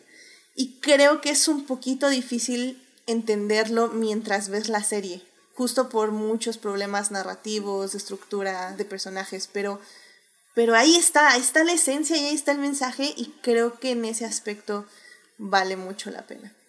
Y, un poquito nada más, perdón, retomando lo que dijo Joyce, eh, a mí algo que me ayudó mucho eh, la segunda vez que vi la serie y que dije, ok, ahora sí la, la voy a checar, es que justamente cuando terminé de ver la leyenda de Anne, este, me puse a leer los cómics. Y esos cómics me ayudaron mucho a tener la transición entre lo que pasó con Anne a lo que va a pasar con Korra. Entonces, eh, eso creo que también ayuda a setearte en el mundo en el que ella está viviendo y por qué están sucediendo las cosas que suceden. Mm, yo quisiera señalar que también ahí esto refleja un poco la, la naturaleza también de la producción una vez más. Recordemos, la primera temporada debía ser una miniserie y por algún motivo pienso yo que decidieron que cada temporada tuviera que sostenerse sola. En el sentido de que como que fuera cada una una especie de miniserie propia, aunque se entendiera, fuera una historia en general en todo su conjunto, como que cada, como que cada temporada debía ser una propia historia que aunque tuvieras que ver el resto, tuviera que mantener, que tuviera que sostenerse por sí misma y para bien o para mal, eso se refleja en que cada temporada se siente radicalmente diferente. O sea, uno ve la segunda temporada y la tercera temporada, el enfoque, el tono y lo demás es terrible. O sea, no digo terrible en el sentido malo, te digo el terrible en el sentido de que es parecen creativos totalmente diferentes, aunque sean los mismos. Y yo creo que eso también puede afectar algo en las precisiones. O sea, la temporada 3 tiene algunas de las escenas más aterradoras que he visto. Sobre todo, creo que creo que todos sabemos de cuál escena hablo. La escena con la emperatriz de tierra. Ah, yo pensé que con el metal, el veneno. Ah, no, ese es otro también terrible. Ajá. Sí, ese está O sea, no, ya sé cuál. Sí, pero sí, sí sé cuál. Hay creo que en esa temporada nada más hay tres escenas que me sorprende que Nickelodeon no haya metido la mano ahí.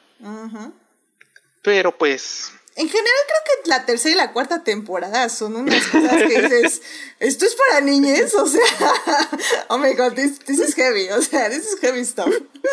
está muy fuerte, está muy fuerte. Pues miren, ya, vámonos a hablar de la serie eh, 100%. Les recomiendo, querido público, que si no la han visto, nos escuchen hablar con spoilers. Creo que, sinceramente, en este caso, creo que sí les va a beneficiar.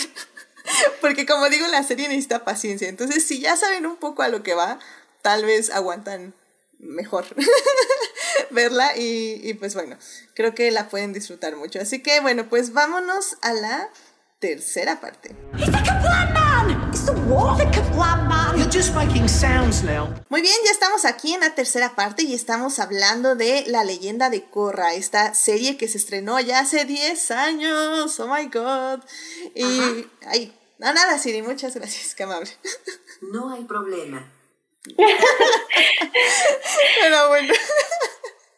Entonces, Korra se estrenó hace 10 años y bueno, este, esta serie está, la pueden ver en Prime Video y la pueden ver en Netflix, ya sea doblada al español o en inglés con subtítulos en inglés, porque no me pregunten por qué, pero no tienen subtítulos en español.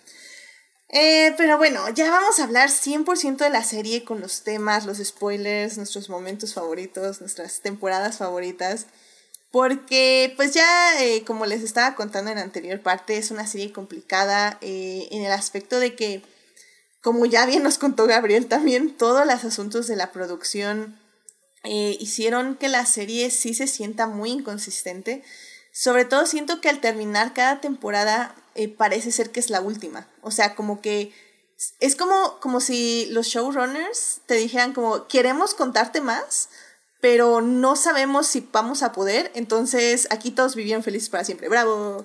Entonces, es, es, una sensación extraña porque no es un felices para siempre, porque no lo es, pero también es como un, tal vez si la acabamos de aquí, aquí tal vez pueda dormir por las noches de que hice un buen trabajo, pero probablemente no.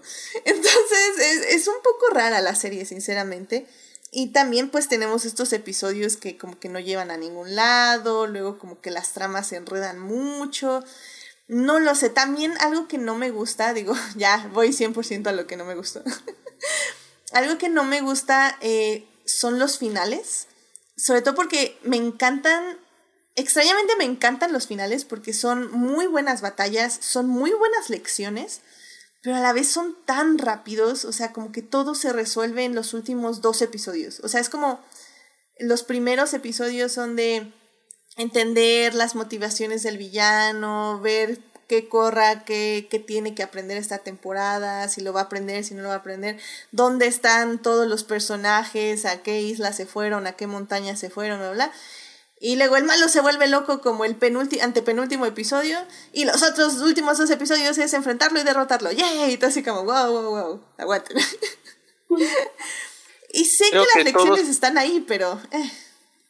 Creo que todos vamos a coincidir que el peor ejemplo de todo eso fue la temporada 2. Sí, que ve que, hay mucho odio hacia la temporada 2 en internet, no, no la había notado, pero sí. ¿Cuál, era la temporada 2? Recuérdenme. Es justo la, de los espíritus. la de una la ah, y el tío.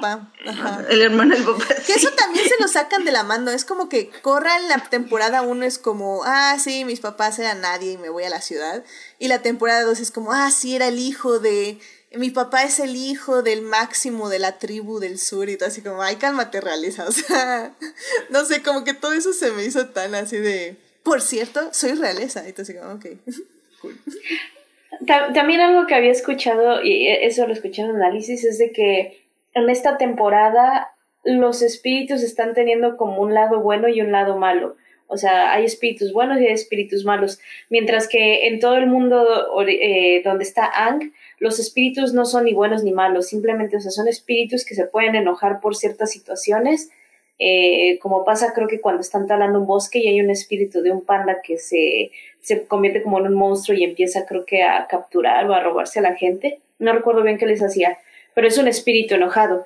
Y en el caso de, de Korra, en este mundo de los espíritus empiezan a cambiar un poquito eso y empiezas ya a tener a los buenos y a los malos, eh, lo cual pues a lo mejor saca un poquito del mundo. A mí personalmente, perdón, eh, nada más eh, en esta parte, eh, a mí me gustó mucho cómo introdujeron la historia del primer avatar. Creo que a lo mejor por cómo cambia el, el estilo y cómo, no sé, a lo mejor visualmente me, me cautivó mucho y de cómo va teniendo este viaje, este avatar. Completamente de acuerdo. Creo que de hecho yo antes de ver Korra, lo único que había visto era la historia del primer avatar. Porque me había llamado la atención, evidentemente. Y creo que si bien la segunda temporada tiene sus lados, bueno, su toda estructura muy fea, este, creo que todo el asunto esta de la mitología cósmica detrás del avatar me gustó mucho. O sea, todo eso lo que mencionas, Pam, de la historia del primer avatar, todo esto de Ay, ¿cómo se llama el espíritu? ¿Raya? ¿Raya? ¿Raya? Creo que sí es Raya. ¿Raya? ¿Sí es Raya? Eh, bueno, de, de Raja, ¿no? Ah, bueno, ahorita vamos. Pero bueno, del espíritu. ¿Perdón? Es que me estoy tratando de acordar del nombre del, espíritu. Ya sé, yo tampoco me acuerdo. Pero bueno, está el espíritu malo y el espíritu bueno, por decirlo de alguna forma, y cómo se tiene que aliar esta persona con el espíritu bueno para enfrentar al espíritu malo, para la batalla cósmica del universo. O sea, todo eso me gustó mucho, pero sobre todo a mí lo que más me gustó de la temporada 2 fue que dijeron de una vez... Baba, Raba, sí, cierto. que dijeron, así ya, ya de aquí lo sacamos de tajo, vamos a romper la conexión con los demás avatars. Y tú así como, ¿what? Que es un momento súper fuerte y súper trágico. Yo creo que es de literalmente todas las temporadas hay un momento traumático para Korra. O sea, literalmente bebé, o sea, la quieres abrazar todos los finales de temporada porque vive cosas bien difíciles. O sea, la primera temporada le quitan sus poderes. Que creo que eso si lo hubieran alargado un poquito más hubiera funcionado mejor, pero bueno, está bien. Le quitan sus poderes. En esta segunda temporada pierde su conexión con todos los avatars, lo cual yo creo que funciona muy bien para la serie, para alejarse de Laster Bender. Pero híjole, pobrecita, en serio que, qué fuerte. O sea, cómo se siente ella como un fracaso y, y sola y sin el apoyo de nadie. Ay, no, no. pobrecita bebé. Sobre todo siendo que ella eh, solamente fue educada para ser el avatar. O sea, toda su vida giraba en torno a eso y el hecho de haber perdido esa conexión es perderse a sí misma. Exactamente. Y es que de eso eh, es lo que hablaba yo en la segunda parte, que, que lo padre de esta serie no es el avatar encontrando su poder para enfrentar algo. Es el avatar entendiendo por qué es avatar cuál es su misión y cómo puede lograr esa misión, pero al mismo tiempo es como la misión que ella pensaba no era lo que realmente ella tiene que hacer en este mundo. Tal vez funcionó para los demás avatars, tal vez funcionó para Ang, pero para ella va a tener que ser otra misión completamente diferente. Y eso es creo que lo fuerte de este mundo, porque es es justo, es como le dicen ahí, es que tú tienes que hacer esto, tú tienes que hacer esto, tú tienes, tu destino es esto. Y ella lo acepta y lo abraza y dice, sí, no es como Ang, que Ang era como, no, es que yo quiero ser un niño y disfrutar nada más mi niñez y etc. No, Cora es como, sí, sí, sí, yo 100% quiero ser la avatar y, y ser increíble, etc, etc. Y al final del día, pues, el mundo le dice que no. Este, pues Joyce, ¿qué tienes algún comentario de esta temporada? Pues la, la segunda, la verdad, sí estamos en la segunda, ¿verdad? Estamos este, todavía en la segunda.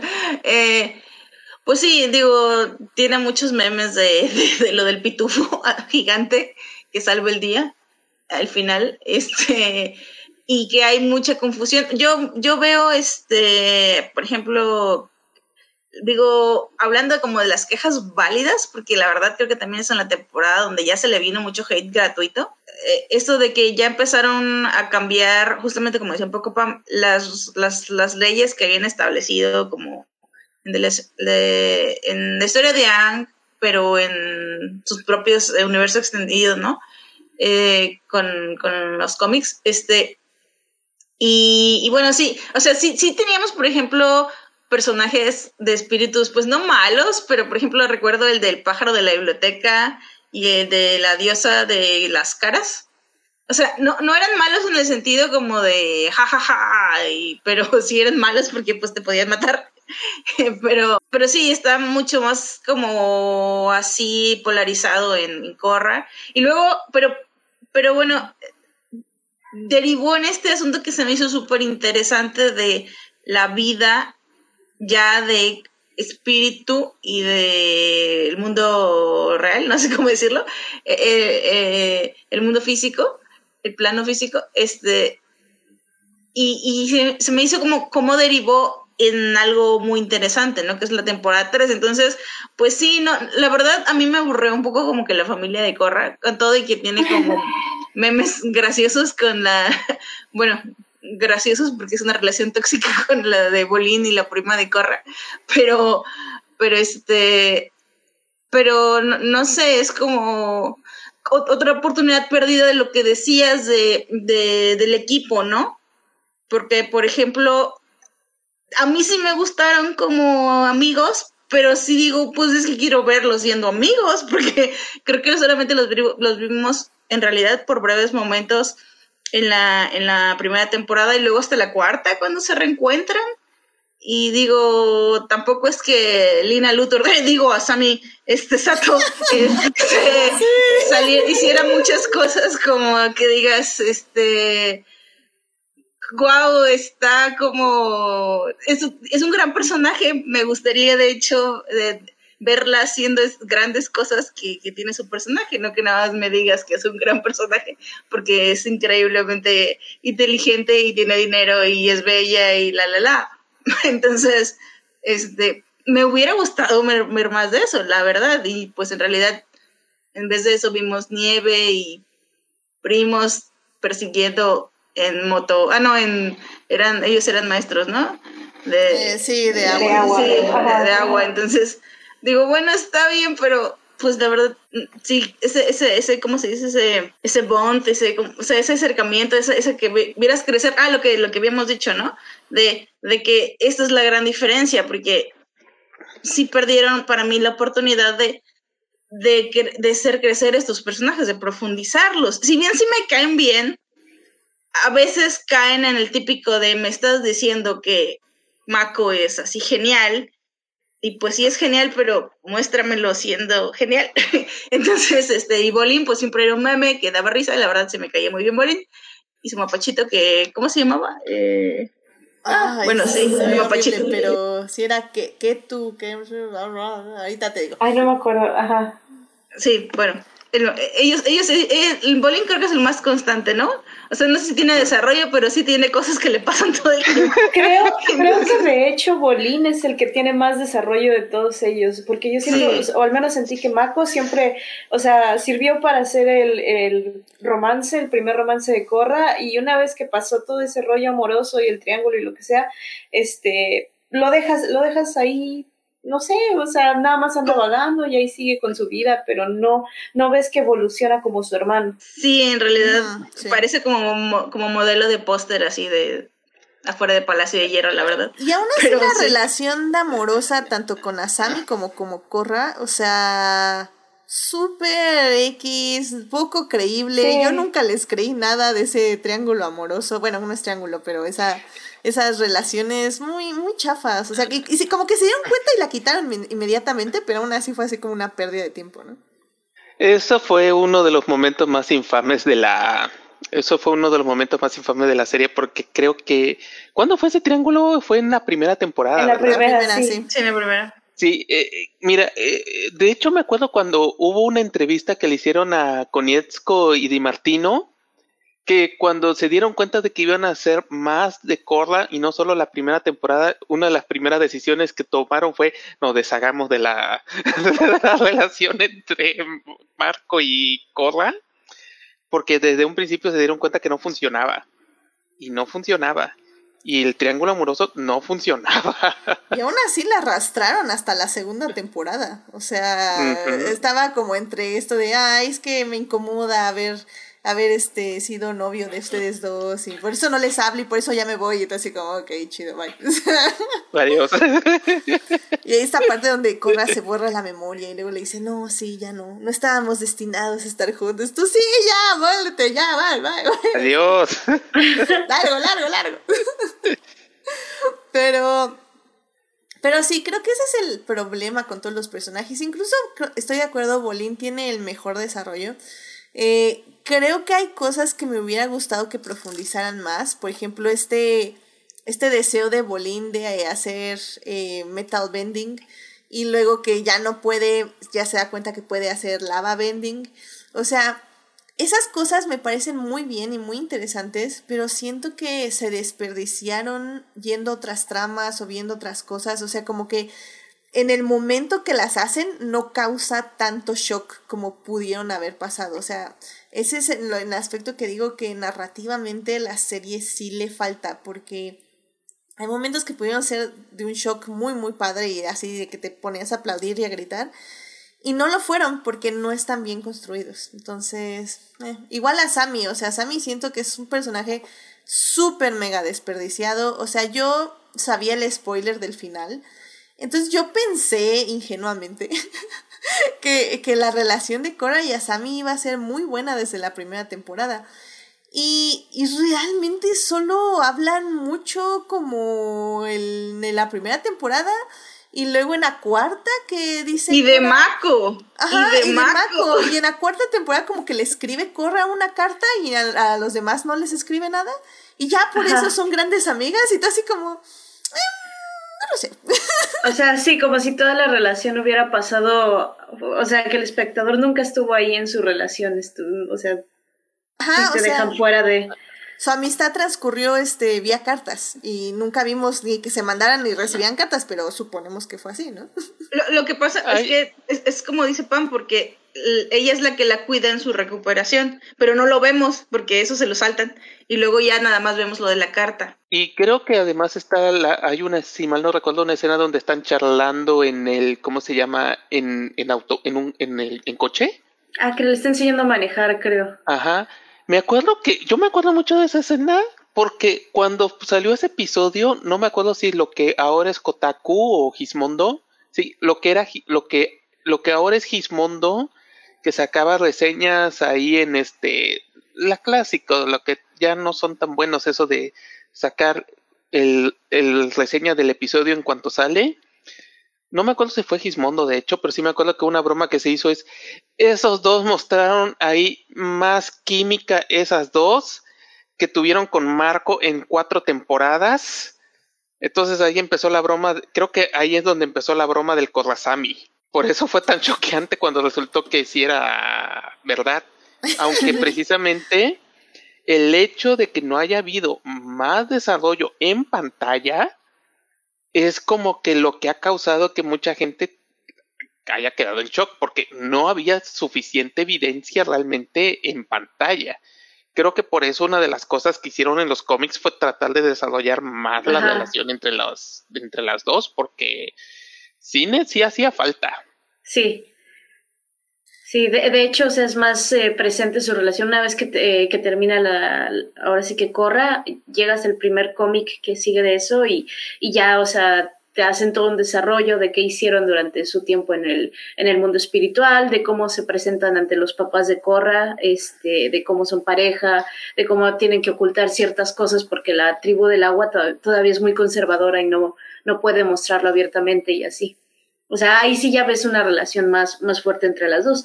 Pero pues mientras estuvo al aire, yo la verdad lo sentí muy forzado. O sea, dije, pues, o sea, no, aquí son amigas, ¿Qué ¿no?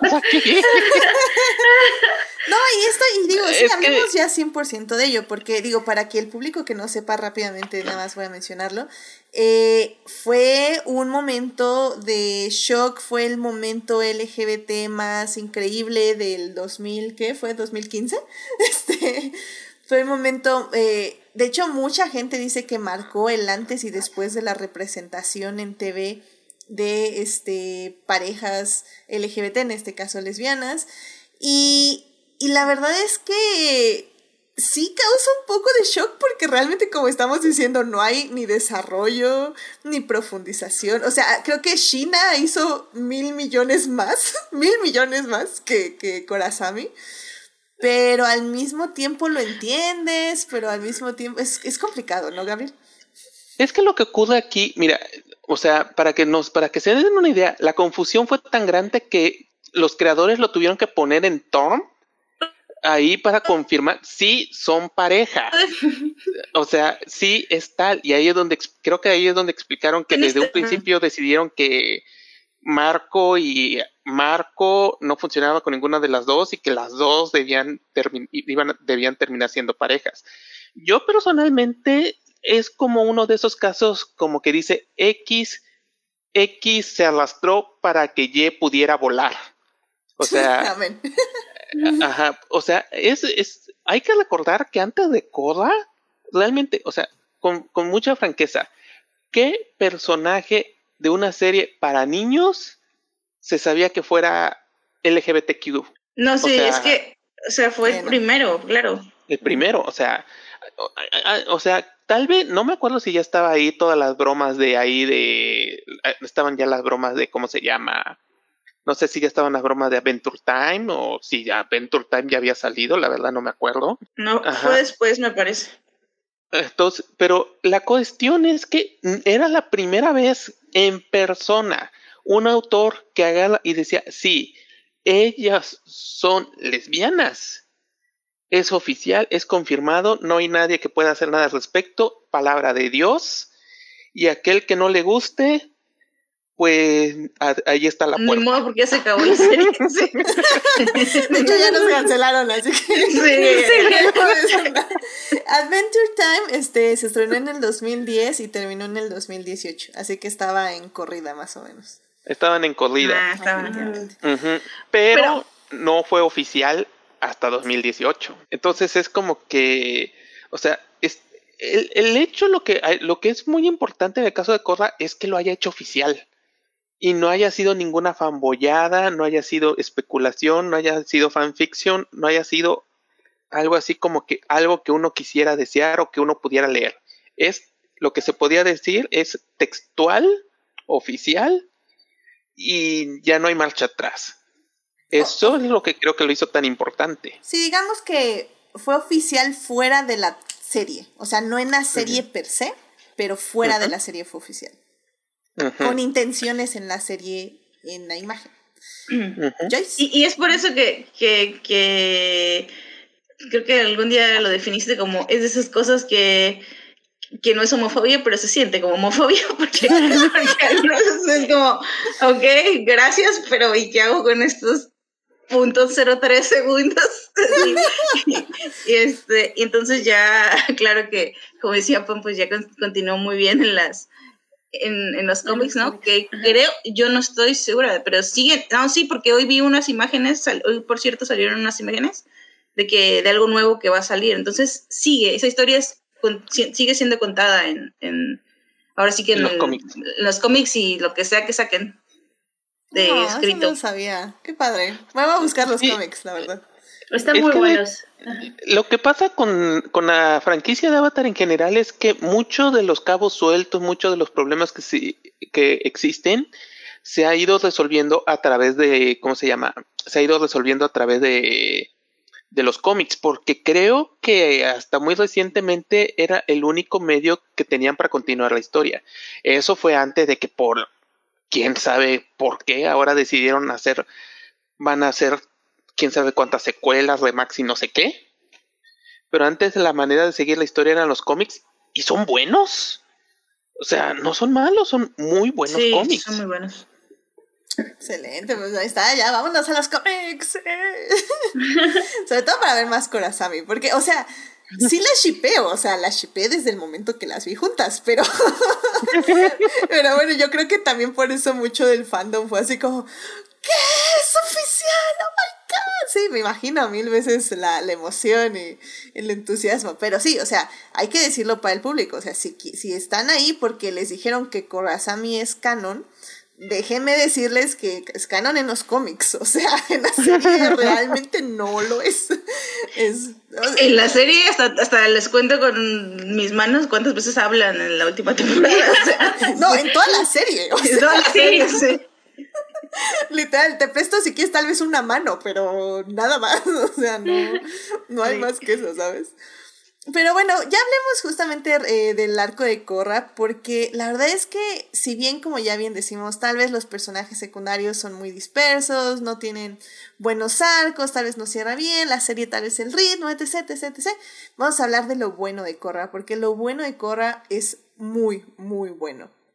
Y es que algo que como ya les estaba diciendo, el asunto de Korra, de tratar, eh, de cómo está tratando constantemente de encontrar su identidad, también va mucho de la mano de algo que a mí me pareció muy, muy interesante, que ya ya de hecho me di cuenta hasta la tercera, cuarta temporada, que creo que es donde los solidifican más, es como les contaba ya de los villanos de que los villanos eh, son grises, no son blanco y negro. Sí, pierden la cabeza ya un poquito más allá al final de la temporada, pero realmente tienen propuestas, ideas que, que funcionan y que deberían aplicarse en cierto grado de razonabilidad en el universo. O sea, el primer villano que enfrenta a Korra es este... Ay, se me fue su nombre. Aquí ya lo tenía y se me fue. Amon y Amon. tiene otro nombre. Sí. Amon no attack, no attack. No, Ah, sí, no attack. Era, era su segundo nombre. Pero bueno, Amon, que la, básicamente quería un mundo donde no se le diera prioridad a, a los vendors, a quien pueda manipular los eleven- elementos, sino que también tuvieran en cuenta las personas que no tienen esos poderes. Eh, tenemos luego a, a básicamente al hermano del, del este del papá de Cora. Una lac. Una LAC, efectivamente, gracias. Sí, los nombres ya saben, siempre se me olvidan. Y la acabo de ver hace como un mes. Pero bueno, una LAC que básicamente quiere que el mundo tenga más equilibrio entre los espíritus y entre el mundo real, básicamente. Eh, luego en la tercera temporada está este otro villano que es increíble, que es Sahir, si no mal recuerdo. Sahir, Sí. Sahir. Ajá, que básicamente quiere abolir todos los sistemas este, políticos que gobiernan al mundo, quiere como una anarquía, quiere que el gobierno se, de más bien que el mundo se gobierne solo y que, que, que ya no tengan toda esta corrupción y todo este... Pues sí, que no esté ya la corrupción y que aplaste, sobre todo en el, en, en el reino de la tierra, eh, bueno, que ya no estén estas estructuras de poder. Y pues este, en la última temporada pues tenemos a una dictadora, 100% dictadora, que pues quiere unificar a su, a su reino, o bueno, a su tierra. Es que eso de que se llamen tierra a la tierra y que estén en la tierra es un poquito complicado, pero bueno, eh, tenemos esta dictadora que se llama... Cubira. Cubira. Cubira, Cubira, que básicamente quiere re- reunir todo el reino de la tierra de nuevo para que básicamente sean unidos o algo así. Y, y como en resumen, es este. Eh, ay, se me fue la primera. Bien. Bueno, pero, pero es, es como un, un comunismo, un, una, una teocracia y un. ¿Qué era la otra? Un- anarquismo, anarquismo y la última es fascismo. Fascismo, sí, cierto, es fascismo, 100%. Entonces, como ven, o sea, realmente son, son sistemas que evidentemente tienen sus lados muy oscuros, sobre todo el último, fascismo. Este, Sí. Pero, este, pero también tienen sus puntos importantes y sus puntos donde hay que también entender de dónde están surgiendo estas ideas, de dónde nacen, que es básicamente de injusticias sociales, de injusticias económicas, de justicias individuales como personas para el desarrollo. Y un poco el asunto es que Korra tiene que ir aprendiendo todo esto, tiene que ir aprendiendo de dónde nacen estos villanos, cuáles son realmente lo que buscan, sus necesidades y por qué están haciendo lo que hacen. No es como en The Last Airbender que nace, es como, es que el rey de la nación del fuego está loco y ya, o sea, el emperador está loco, punto. Entonces, en Aang nunca intentó entender por qué quería gobernar el mundo, porque básicamente no había nada que entender, quería gobernar el mundo, o sea, punto. Em, pero aquí no. Aquí son sistemas que están saliendo, que hay gente que respalda, hay gente que los respalda, hay gente que no los respalda. Y el asunto es que literalmente a golpes y golpes feos de la vida, Corra tiene que aprender aprender, eh, tiene que aprender de cada uno de estos sistemas, de cada uno de estos villanos, y para entender qué puede hacer ella por el mundo que no es tan sencillo, no tiene que ir a luchar contra un malo y ya. Realmente hay cosas muy, muy complicadas de este mundo y es por eso que creo yo que la serie es muchísimo más complicada que, por ejemplo, The Last Airbender. Y Edith, yo, quisiera agregar algo, creo que no lo hemos dicho, que en ese sentido la serie se vuelve muy meta de que, bueno, que es algo que a mí me gusta, de que Korra nunca tuvo como el amor de las masas, o sea, siempre estuvo justamente por estos conflictos políticos, este fue, fue como muy, muy como criticada todo el tiempo y pues la misma serie fue criticada también todo el tiempo y pues sí, o sea, es verdad, no vamos a negar todos los problemas que, que, que ya mencionó Gabriel, ¿no? Del estudio y eso, pero pues sí es cierto también que había una tremenda misoginia sobre la serie, ¿no? De que, ah, ¿por qué? Pero porque va a ser mujer y yo no quiero ver una serie que la va a tercer mujer, ¿no? Mismo Nickelodeon y la audiencia, ¿no? Y hasta hoy, hoy en día te vas a análisis que están ahí en YouTube y que dicen, eh, esta serie apesta, así, o sea, no son capaces de sacar una cosa positiva y pues sí tiene problemáticas, pero, pero vaya, no, me, no se me hace para nada como la peor serie animada de la historia ni de cerca. Sí, el, el típico que dice que es una Mary Sue, ¿no? Cuando literalmente estamos viendo que no puede con su vida la pobre, pero es una Mary Sue. Así como que sí. El hecho que pueda golpear paredes no quiere decir que sea todopoderosa. Literalmente la serie se trata de ello, que el avatar no la hace toda poderosa, toda entendible, toda increíble. El avatar, de hecho, ser el avatar la hace una persona aún más vulnerable ante todo el mundo que la rodea. O sea. Pero, pero volvemos al hecho de que te pide más esta serie y no, ahí no llegan, ahí no llega su capacidad de entendimiento. Ya sería pedirles mucho, creo yo. Para su capacidad de razonamiento. Pero pues sí, pues Pam, ¿cómo ves a cómo tratan a nuestra pequeña Cora en que este el mundo y todo este asunto del PTSD, del estrés postraumático, sobre todo ya en la tercera y cuarta temporada? Ay Dios, no, en serio, pobre bebé, yo, yo en serio ya no sabía dónde iba esta serie de tanto guamazo que le daba a la vida. Sí, definitivamente cuando, cuando conforme vas avanzando en las temporadas vas viendo cómo van quebrando cada parte de, de lo que es ella. Digo, ya mencionábamos que pues en su primera parte le quitan sus poderes y dejándolo simplemente con el, bueno, no simplemente, pero la dejan con el, eh, con el airbending, este, y que, que, era el único poder que, que desarrolló, pero hasta el mero, mero final, que le había costado mucho trabajo. Después ves cómo cómo pierde su conexión con, con sus vidas pasadas de Avatar. Eso también, como decíamos, ¿no? La, la rompe en el aspecto de que este. Eh, ¿Cómo se llama? De, de, de, lo que para ella significaba ser el avatar, ¿no? De, de, que toda su vida estuvo preparado para hacer eso. Y en la tercera es, es cuando ya no solamente está luchando por, por toda la gente, sino que también tiene que luchar por su propia vida, que es cuando Sahir la, la, la captura y pues la, la, envenena justamente como para matarla. Y pues en la, en la cuarta temporada es, o sea, digo, en, en, su tercera temporada ves a, a Corra pues luchando al final acompañada de la gente que acaba de obtener el poder del airbending, pero, o sea, ya, ya está en sus últimas y en su cuarta temporada es salir de todo el hoyo negro que le dejaron las, las últimas tres temporadas. Entonces, al principio te cuesta mucho trabajo entender a esta niña que pues es muy impulsiva, es muy testaruda, es terca, este, eh, eh, donde, donde, o sea, realmente te toma ver cuatro temporadas para ver un cambio en ella, para ver, eh, para ver cómo va madurando poco a poco y cómo, cómo empieza a entender eh, su papel como avatar en una sociedad donde, pues ya, por ejemplo, el mundo espiritual o a lo mejor buscar una, bueno, la, la gente que, que puede manipular los elementos ya no es tan bienvenida como en, como en, como en el pasado. Sí, estoy completamente de acuerdo. Sobre todo esa cuarta temporada, Ufa, en serio que me gusta mucho. Hay algo que sí le aplaudo mucho a la serie, que es que mete a la protagonista, mete a Corra en esta depresión de. Está viendo cómo.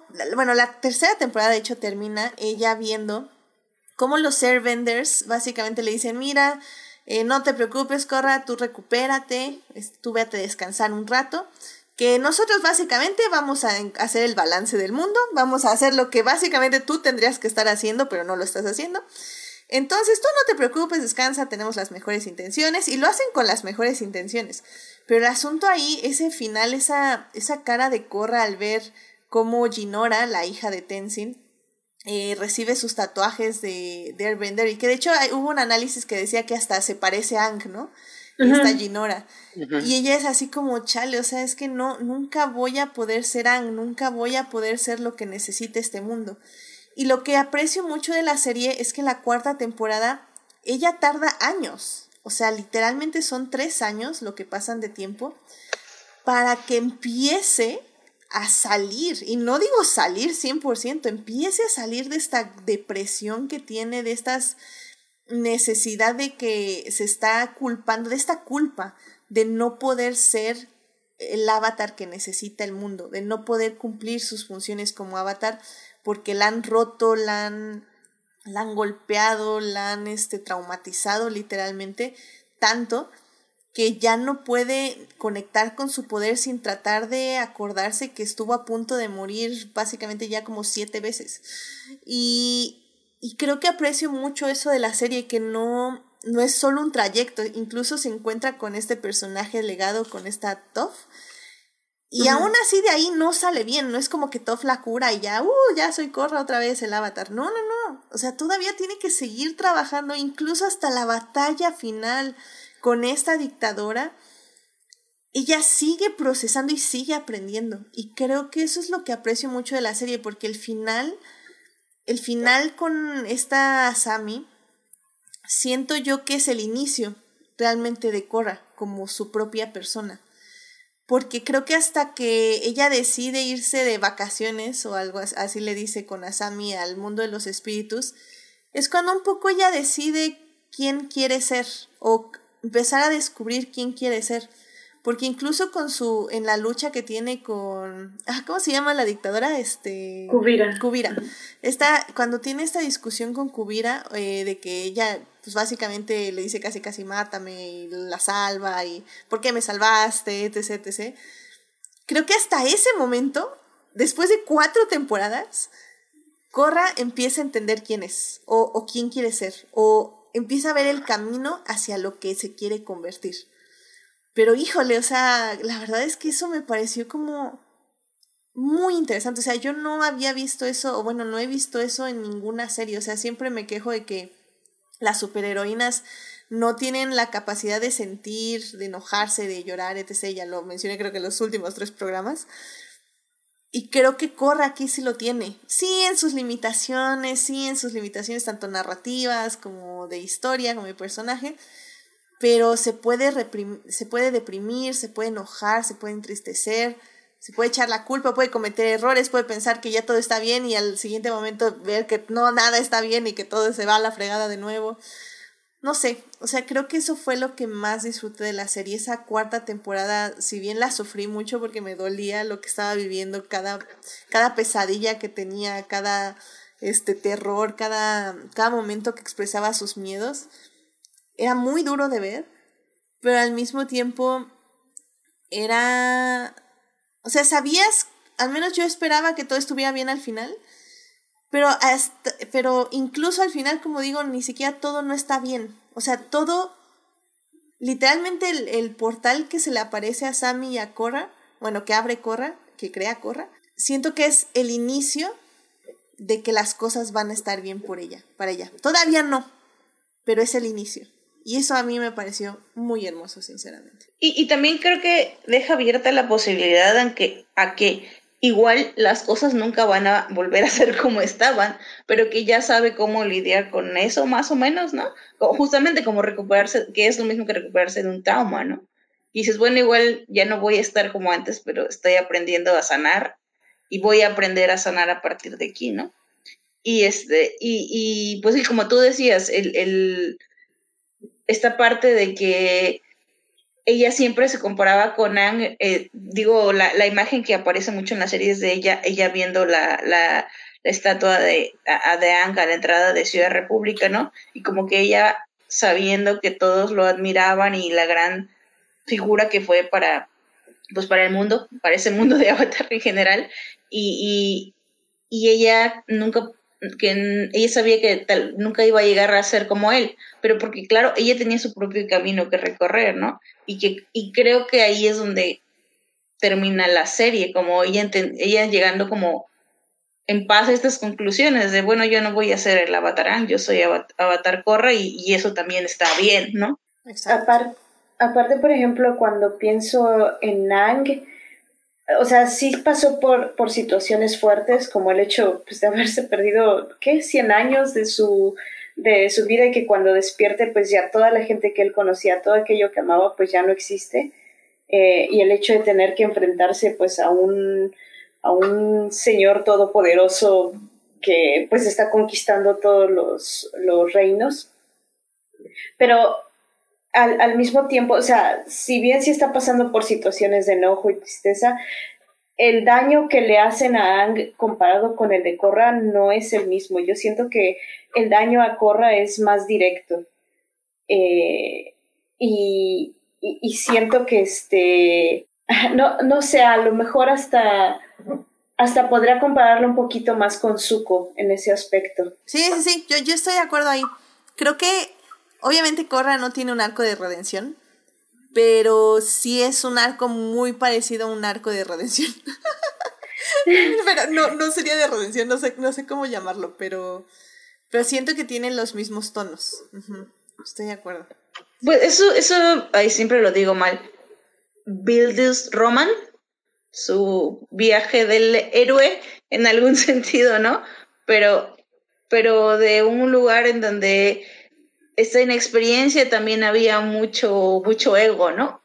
y cómo, y cómo cada, justo cada villano lo va aplastando ese ego. Porque recordemos que la primera, en la primera temporada, como que la primera reacción que tiene con este Amón es miedo. Y el miedo, eso es algo que lo va a acompañar a, través de todas las temporadas de alguna u otra manera. Entonces, su miedo es como contra ella, ella misma, porque eh, la imagen está como que, bueno, a mí, a mí por alguna razón es de las que más me da miedo es, es cuando ella ve a su yo avatar, estado avatar, todo, todo loca que está como luchando con, con Sahir y ella, ella, ella siente miedo, ¿no? Entonces como que tú también sientes ese miedo que ella siente en ese momento, como de, pues no saber ni qué onda porque es ella, pero está ella en dolor, el trauma, pero también su estado avatar, del que tiene como problemas para relacionarse, ¿no? Entonces son muchas cosas y como justo como decía Pam, como que la dañan, o sea, en todos los niveles, psicológico, físico, este, o sea, se me ocurre que igual no se meten como que tanto con sus amigos, pero pues por lo mismo que decíamos que no tenía como un círculo de amigos definido, como que se metían más en ese momento con, por ejemplo, los maestros aire, ¿no? Que los amenazaban porque estaban con corra. Pero sí, o sea, es es, todos los niveles, a violencia contra ella a todos los niveles. Completamente de acuerdo. Y haciendo un paréntesis, oye, no, pobre mujer, la esposa de Tenzin. O sea, ah, yo, yo sé, yo sé que tienes la obligación de revivir a la raza de, de los, este, no, no, es raza, es la, la gente del pueblo de los airbenders. Pero oye, mujer, ¿no tenías que tener 13 hijos? O sea, qué fregado. y esperaban que eso hiciera la hija de Toff, esta, ¿cómo se llama? Em, ay, la comandante policía, ¿cómo? Ay, buenísima. Ah, Bayfon, Bayfon. Ajá. Querían que hiciera que Bayfon quería casarse con Tenzin y tener 15 hijos. No creo, ¿eh? Pero bueno. Pero bueno, este, rápidamente, Julián, ah, Julián García dice, eh, la mayor diferencia es que Ang no quería ser el avatar y Korra, a Korra le ilusionaron con ser el avatar, efectivamente. Sí, era lo que comentábamos hace ratito. Que también una cosa es que Ang pudo recorrer el mundo para encontrar sus poderes y a Korra la encerraron en un rincón del mundo y ahí le llevaron todos los maestros para, para que le enseñaran. Entonces también es como una de las grandes diferencias que Korra nunca pudo empezar a ver el mundo hasta que se escapó para la ciudad, la, la Republic City. Y ya nada más para cerrar, hay una cosa más que quiero tocar y que quiero comentar y que se me hizo muy valioso de la serie y que aquí es cuando menciono Star Wars de lejitos. Le mando una pedrada a Star Wars, ya saben, me encanta. es cómo trata a sus personajes legado. Eh, Ang eh, Toph, eh, Katara no tanto, Zuko también ahí está bastante salvado, pero sobre todo creo que Ang y Toph se muestran como personajes que sí salvaron al mundo y fueron increíbles. Este Toph inventó el metal bending, Avatar, bueno, Ang es pues el avatar, genial de todo el mundo, pero eran pésimos padres y bueno, sadres. Eh, o mapas. Era una, una pésima madre que causó traumas a sus hijas. Y Ang también fue un pésimo padre que causó también traumas a sus hijos. Eh, no, o sea, no digo que hayan sido terribles en todos los sentidos. Creo que lo importante aquí es que nos muestran que tuvieron, cometieron errores durante todo su crecimiento y su madurez.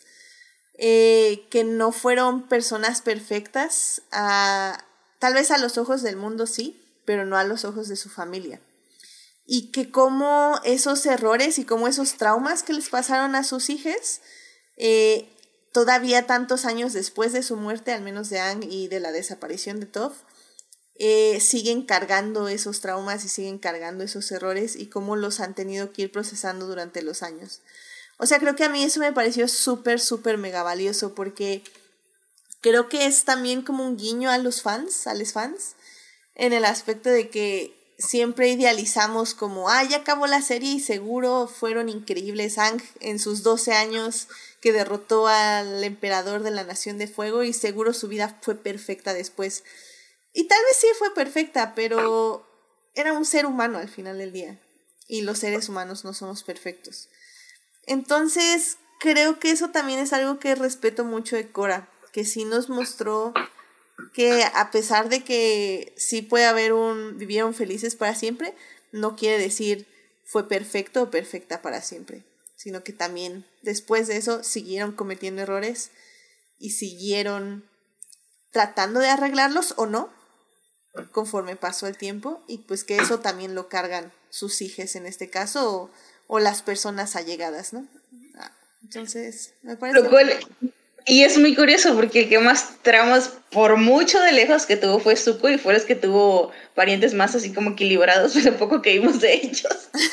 Como su, Sí, su hija, su ¿no? hija y, su, y su nieto, el Airo, ¿no? Ay, con la voz de este Ah, casi me muero.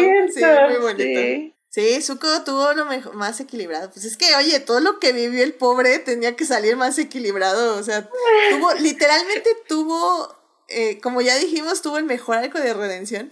Pero pues es que Avatar de Last Airbender es este sucoterapia cuatro temporadas, bueno, tres temporadas. O sea, tenía, o sea, este cuate Él sí fue a te- terapia. Él sí fue a Sí, terapia. sí fue terapia, por eso salieron bien los hijos. Ay, sí. Y por eso es una gran gobernante y el otro es un gran general también. Muy bien.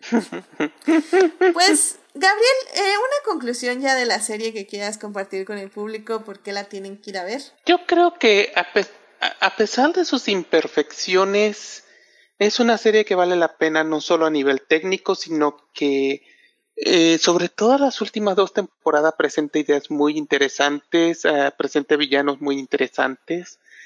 Y como dicen, uno de los aspectos más interesantes es cómo no, cómo toman un personaje poco pulido, no poco pulido en el sentido de que no esté bien desarrollado, sino que es un personaje con una serie de fallas, imperfecciones, problemas mentales, eh, y cómo poco a poco tiene que ir adelante a pesar de todo, vivir por encima de las circunstancias, por encima de lo que está más allá de su capacidad, cómo tiene que ir encontrando solución a todo eso.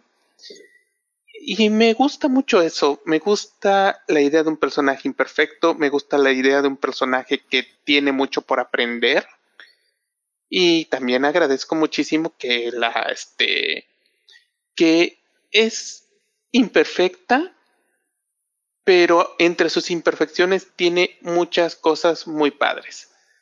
A eso también me da mucha risa la idea de pensar de que Zuko es el resultó ser el personaje más sano de toda la serie. 100% de acuerdo.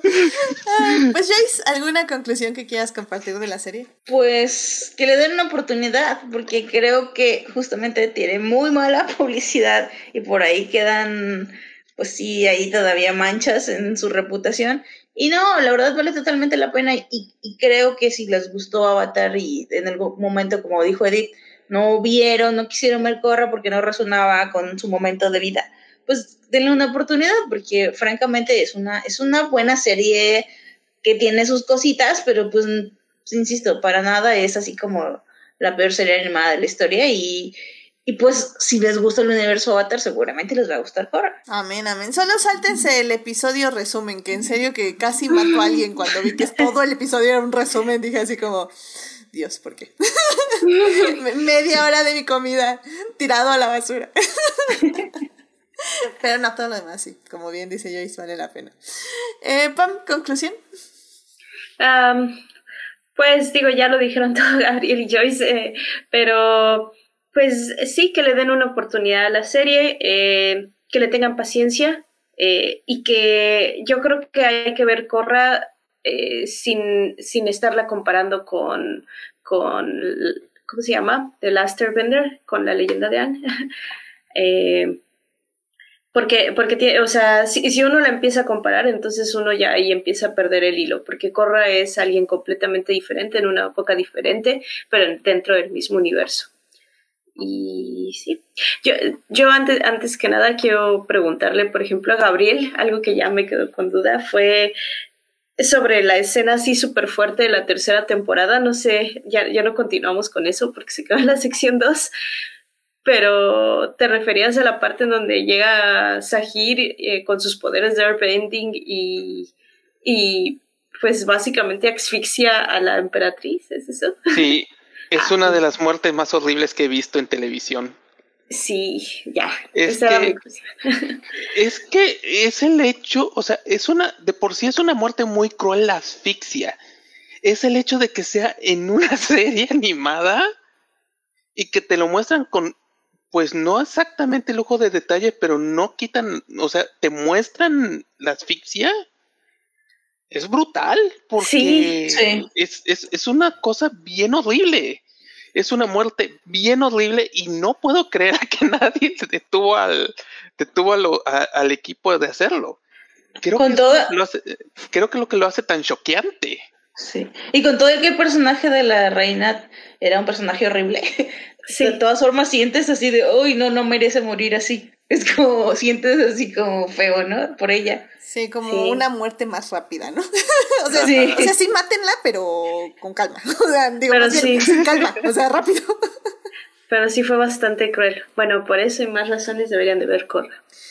La verdad es que, o sea, yo, yo tengo que decirles que sí, aguante la temporada 1. Creo que la 2, yo sé que mucha gente dice que es la peor.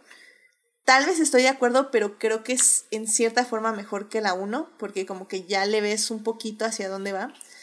Pero hijo, yo sí a la 3 y la 4, la verdad es que yo las aplaudo. O sea, las aplaudo mucho porque con todos los defectos que les he dicho, eh, es un retrato de un personaje femenino que 10 años después de su estreno es muy raro ver. O sea, ver ese grado de, de caer abajo, abajo, abajo en el hoyo y que todavía te siguen cavando y te siguen tratando de tirar más al fondo y que el personaje eh, que en la primera temporada resaltaba por su fuerza física, porque también, o sea, Corra tiene un cuerpo así, o sea, músculos marcados increíbles y llegas a esa tercera temporada donde, bueno, esa cuarta temporada donde ya está rota físicamente, donde ya se ve delgada, este, se ve, eh, su cuerpo ya no es el cuerpo que tenía en la primera temporada, pero todo eso es, es porque es un reflejo de su estado mental y su, su estado emocional. Y me parece como muy fuerte haber visto eso en, en la serie. Realmente la tercera y cuarta temporada es, es muy, muy, muy difícil en ese aspecto. Pero creo que, como digo, o sea, creo que sí recompensa porque mientras que Corra perdió fuerza física, eh, la recupera al final en fuerza mental, en fuerza de voluntad, en fuerza de, de seguir viviendo, literalmente, a pesar de que todo esté horrible. Y creo que ese es un bonito mensaje al final del día, porque, pues eso, porque te, te, te llena en cierta forma de esperanza, ¿no? De decir, tal vez las cosas están tan feas y tan malas, y tal vez yo misma en el espejo me veo mal, pero si, si sigo ahí, si sigo dándole, si sigo tratando de aprender qué fregados me está tratando de decir la vida, puedo salir adelante. Y puedo empezar a salir adelante, porque también no sé qué va a pasar en el futuro. Entonces, en Oye, ese aspecto me parece bueno. increíble. Adelante, adelante. No, te iba a decir que qué bueno que lo mencionas, porque digo, yo también como que entendí eso cuando la estaba viendo, ¿no? De forma hilada, digo, ay, pues sí se ve como que demacrada, más delgada. Empezó, bueno, ahí tiene una serie de cambios en su vida que son las que justifican como ese cambio físico, y sin embargo, pues esa fue otra de las, entre comillas, polémicas, ¿no? Que le tiraban mucho de que así no, así no puede lucir una mujer, una mujer no puede tener esos músculos. Y claro, ahí ya recapacitaron y en esa temporada y la... Eso sí lo leí en su momento cuando salió la serie. Este, que eso sí, eso, eso ya en la tercera temporada ya la dibujaron como, como es una mujer así ya que hace ejercicio. Y yo de, ¿qué les pasa? o sea, claro que no. Y, o sea, es, tiene una razón de ser, este, que, que digo, yo no sé si, si hubo ya cambios con los dibujantes lo que sea, pero sí, o sea, es muy obvio que sí está, tiene, está demacrada físicamente por todo lo que le pasa, ¿no? Es parte de su trauma. Miren, así tiene que lucir una mujer en depresión completa. Creo que, Sí. creo Sí. que no lo men- creo que no lo mencionamos, pero sí quisiera hacer un momento para señalar que el diseño de Korra es uno de los mejores que he visto.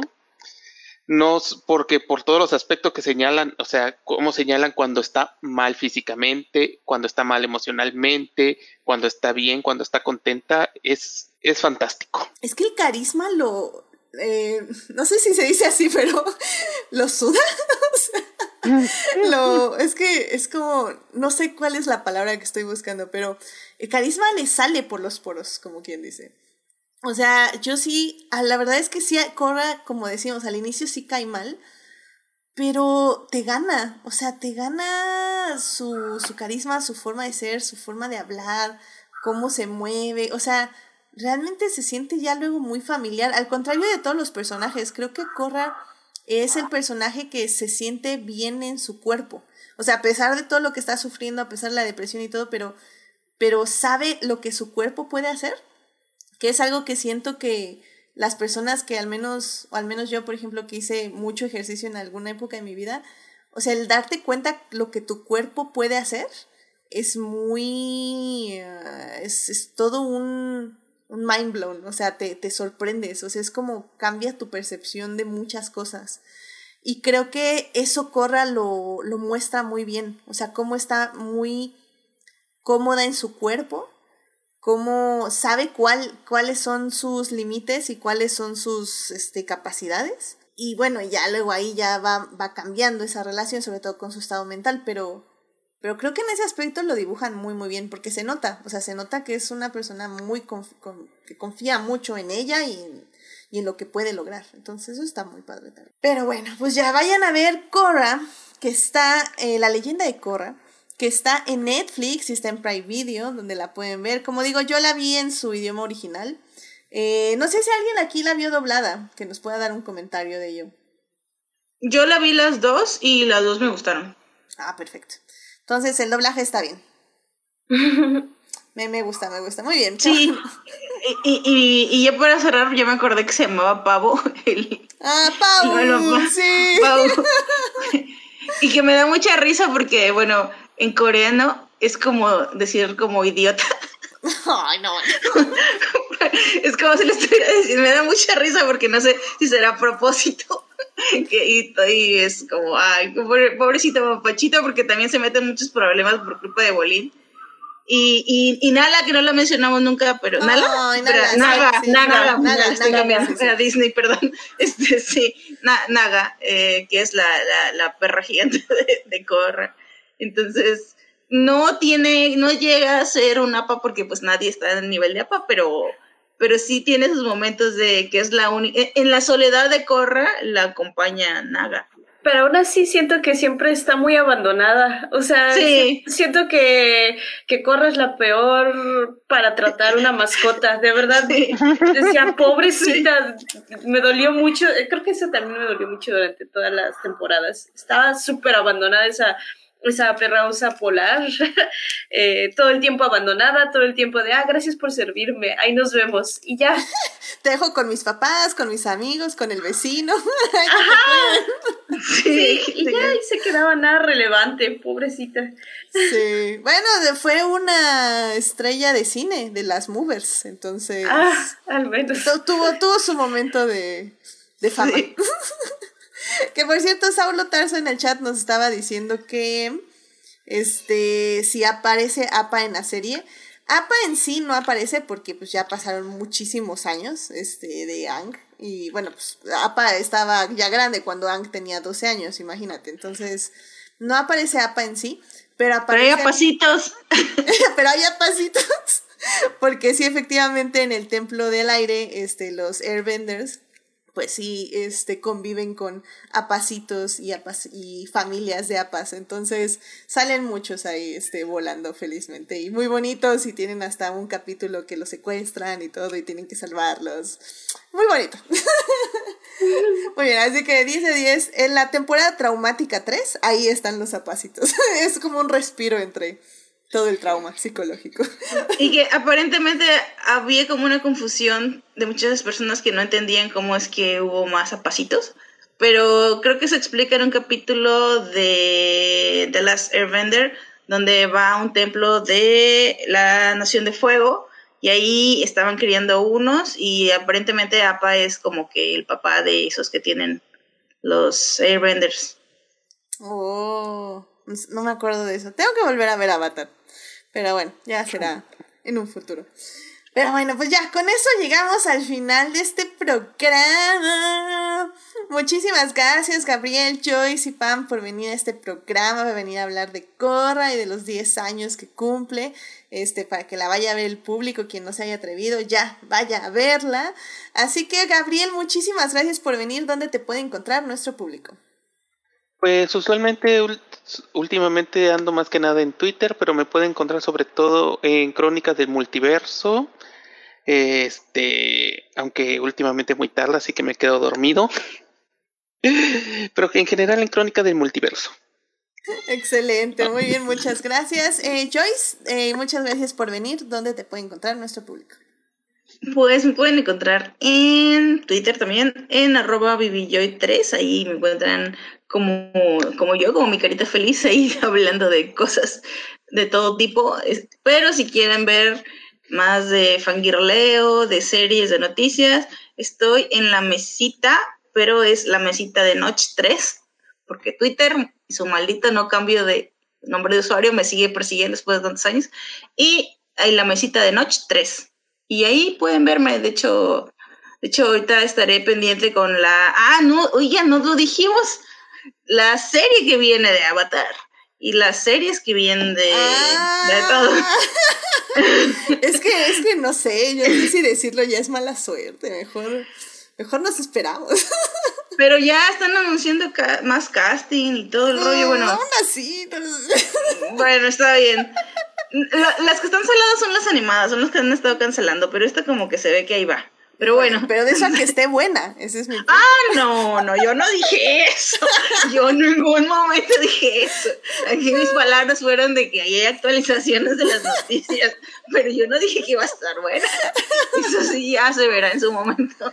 Sí, sí, a ver, este, ¿quién, ¿quién se atreve a ir a verla y, y pasar la voz, si sí o si no? Yo, yo, yo me sacrifico por el grupo porque sí, sí, este, yo sí la voy a ir a ver, yo sí la voy a ir a ver a Netflix y este, y, y, y, también las, las, las, pues sí, secuelas, partes del universo que se han anunciado, que es así, no hay, no hay nada, no hay noticias, pero pues ya se saben que hay luz verde para que sí existan, eh, según recuerdo, si no corríjanme, al menos ya hay luz verde para una de Ang y una de Korra. Este, y es todo lo que sé hasta el momento. Y además de que hoy salieron las imágenes promocionales de, de un de una novela gráfica, pero quiero, no sé, no estoy mal, de, de, de igual de Ang, de Corra, donde van a, o de, perdón, de diferentes novelas gráficas donde van a estar. Entonces, pues sí, sí hay, o sea, sí hay material. Si les gusta Avatar, la verdad es que, como decíamos, no ha dejado salir. Y ahí, ahí les pongo mi Twitter. Ustedes síganme. Excelente, muchísimas gracias, Joyce. Eh, dice Julián García, no invoquen la maldición del caster. Bueno, pues, es lo que yo digo, pero en eso estamos. Y rápidamente Julián nada más dice, eh, me pregunta, ¿el doctor Gabriel recomendó Spy por Family o Spy X Family? La recomiendo muchísimo. Solo que esa es una serie que ya tiene tanta...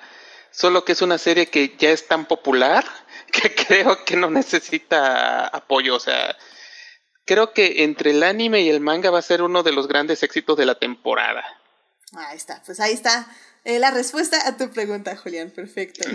Pam, muchísimas gracias por venir. ¿Dónde te puede encontrar nuestro público? Eh, pues básicamente pueden encontrarme en Instagram, eh, es arroba priveraba con V. ya no puse tanto por ahí, pero bueno, ahí me pueden seguir. Excelente. Y bueno, pues ya saben, a mí me pueden encontrar en HT Idea, donde hablo de Reylo Hannibal y de Lewis Hamilton, siete veces campeón del mundo. Y bueno, suscríbanse, suscríbanse al canal. Ah, bueno, y, y, y, actualmente solo Uno, dos, tres, cuatro. Otra vez. Uno, dos, tres, cuatro. Y actualmente estoy hablando muchísimo de Our Flag Means Dead. En serio, I'm obsessed, obsessed. Eh, sobre todo, lo bueno para ustedes es que casi toda mi obsesión está en, en TikTok. Pero, híjole, no sé, amo, amo, amo, amé, amé esa serie. Y vamos a hablar más ya en un programa completo, como dentro de dos semanas. Así que bueno, están al pendiente. Y mientras pueden ir a, a live. Eh, mañana se estrena en Instagram, el jueves está en todas las demás plataformas, pero les dimos un pequeño preview de esa serie con Cristina, así que vayan a escucharlo. Edith, acabo de hacer plop como con Dorita porque dijiste, y toda mi obsesión está en, y yo Twitter, y tú dijiste TikTok, y yo dije, ¿qué? Hay más en TikTok. Hay más en TikTok. I know, I know, sorprendente, pero es cierto. Digo que TikTok ya es mi nuevo Tumblr, pero bueno. En fin. Suscríbanse al canal de Twitch para que les avise cuando estamos en vivo los lunes, como estuvo Saulo Tarso, Julio, Héctor, eh, Julián García, Saulo Tarso, ya lo dije. Este, y creo que ya eh, estuvieron ahí este, en el chat de Twitch. Eh, los miércoles estoy en el chat eh, de YouTube a las 9 de la mañana, ya saben, y voy a estar ahí para volver a hablar de esta serie, así que vayan ahí, acompáñenme en YouTube. Y bueno, asimismo, muchísimas gracias de todo corazón a nuestros mecenas adicties, Fernando, Héctor y Jimena, quienes nos apoyan junto con Juan Pablo Nivado y junto con Juan Pablo y Saulo en el Patreon del programa. Así que vayan a Patreon, queridos escuchas, y chequen los beneficios que les damos por apoyar más activamente a este bonito programa. También muchas gracias a quienes nos oyen durante la semana en Heartis, Spotify, Google Podcast y en iTunes. Este programa estará ahí a partir del miércoles en la mañana. Saludos a Belén, Fernando Dimelsa, Jessica, Jesús Alfredo, Jorge Arturo, eh, Luis, Taco de Lechuga y Uriel Botello, quienes son parte del Team Diferidos. Eh, muchísimas gracias por escuchar. Eh, si quieren más de Adicte Visual, estamos en Instagram y Facebook, ya saben, reseñas de películas y series. Ah, muy bien, dice Julián García que ya se escuchó bien el sonido. Sí, literalmente tenía que eh, arreglar ahí unas cositas, pero qué bueno que ya se escucha mejor. Ahora sí no te voy a romper tus audífonos.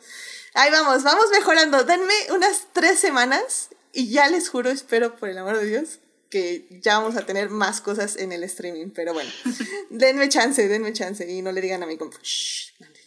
Pero bueno. y bueno, la próxima semana. Eh, la próxima semana, a petición de ustedes, querido público. Porque yo, yo quería hacer un live. Pero ustedes, querido público, votaron que quieren escuchar un programa completo de Bridgerton segunda temporada. Así que vamos a hablar de Bridgerton segunda temporada, un programa completo. Vamos a fangirlear mucho. Eh, va a venir Carol porque dijo que me iba a matar si no la invitaba, así que va a venir Carol. Y a ver quién más se une, pero bueno.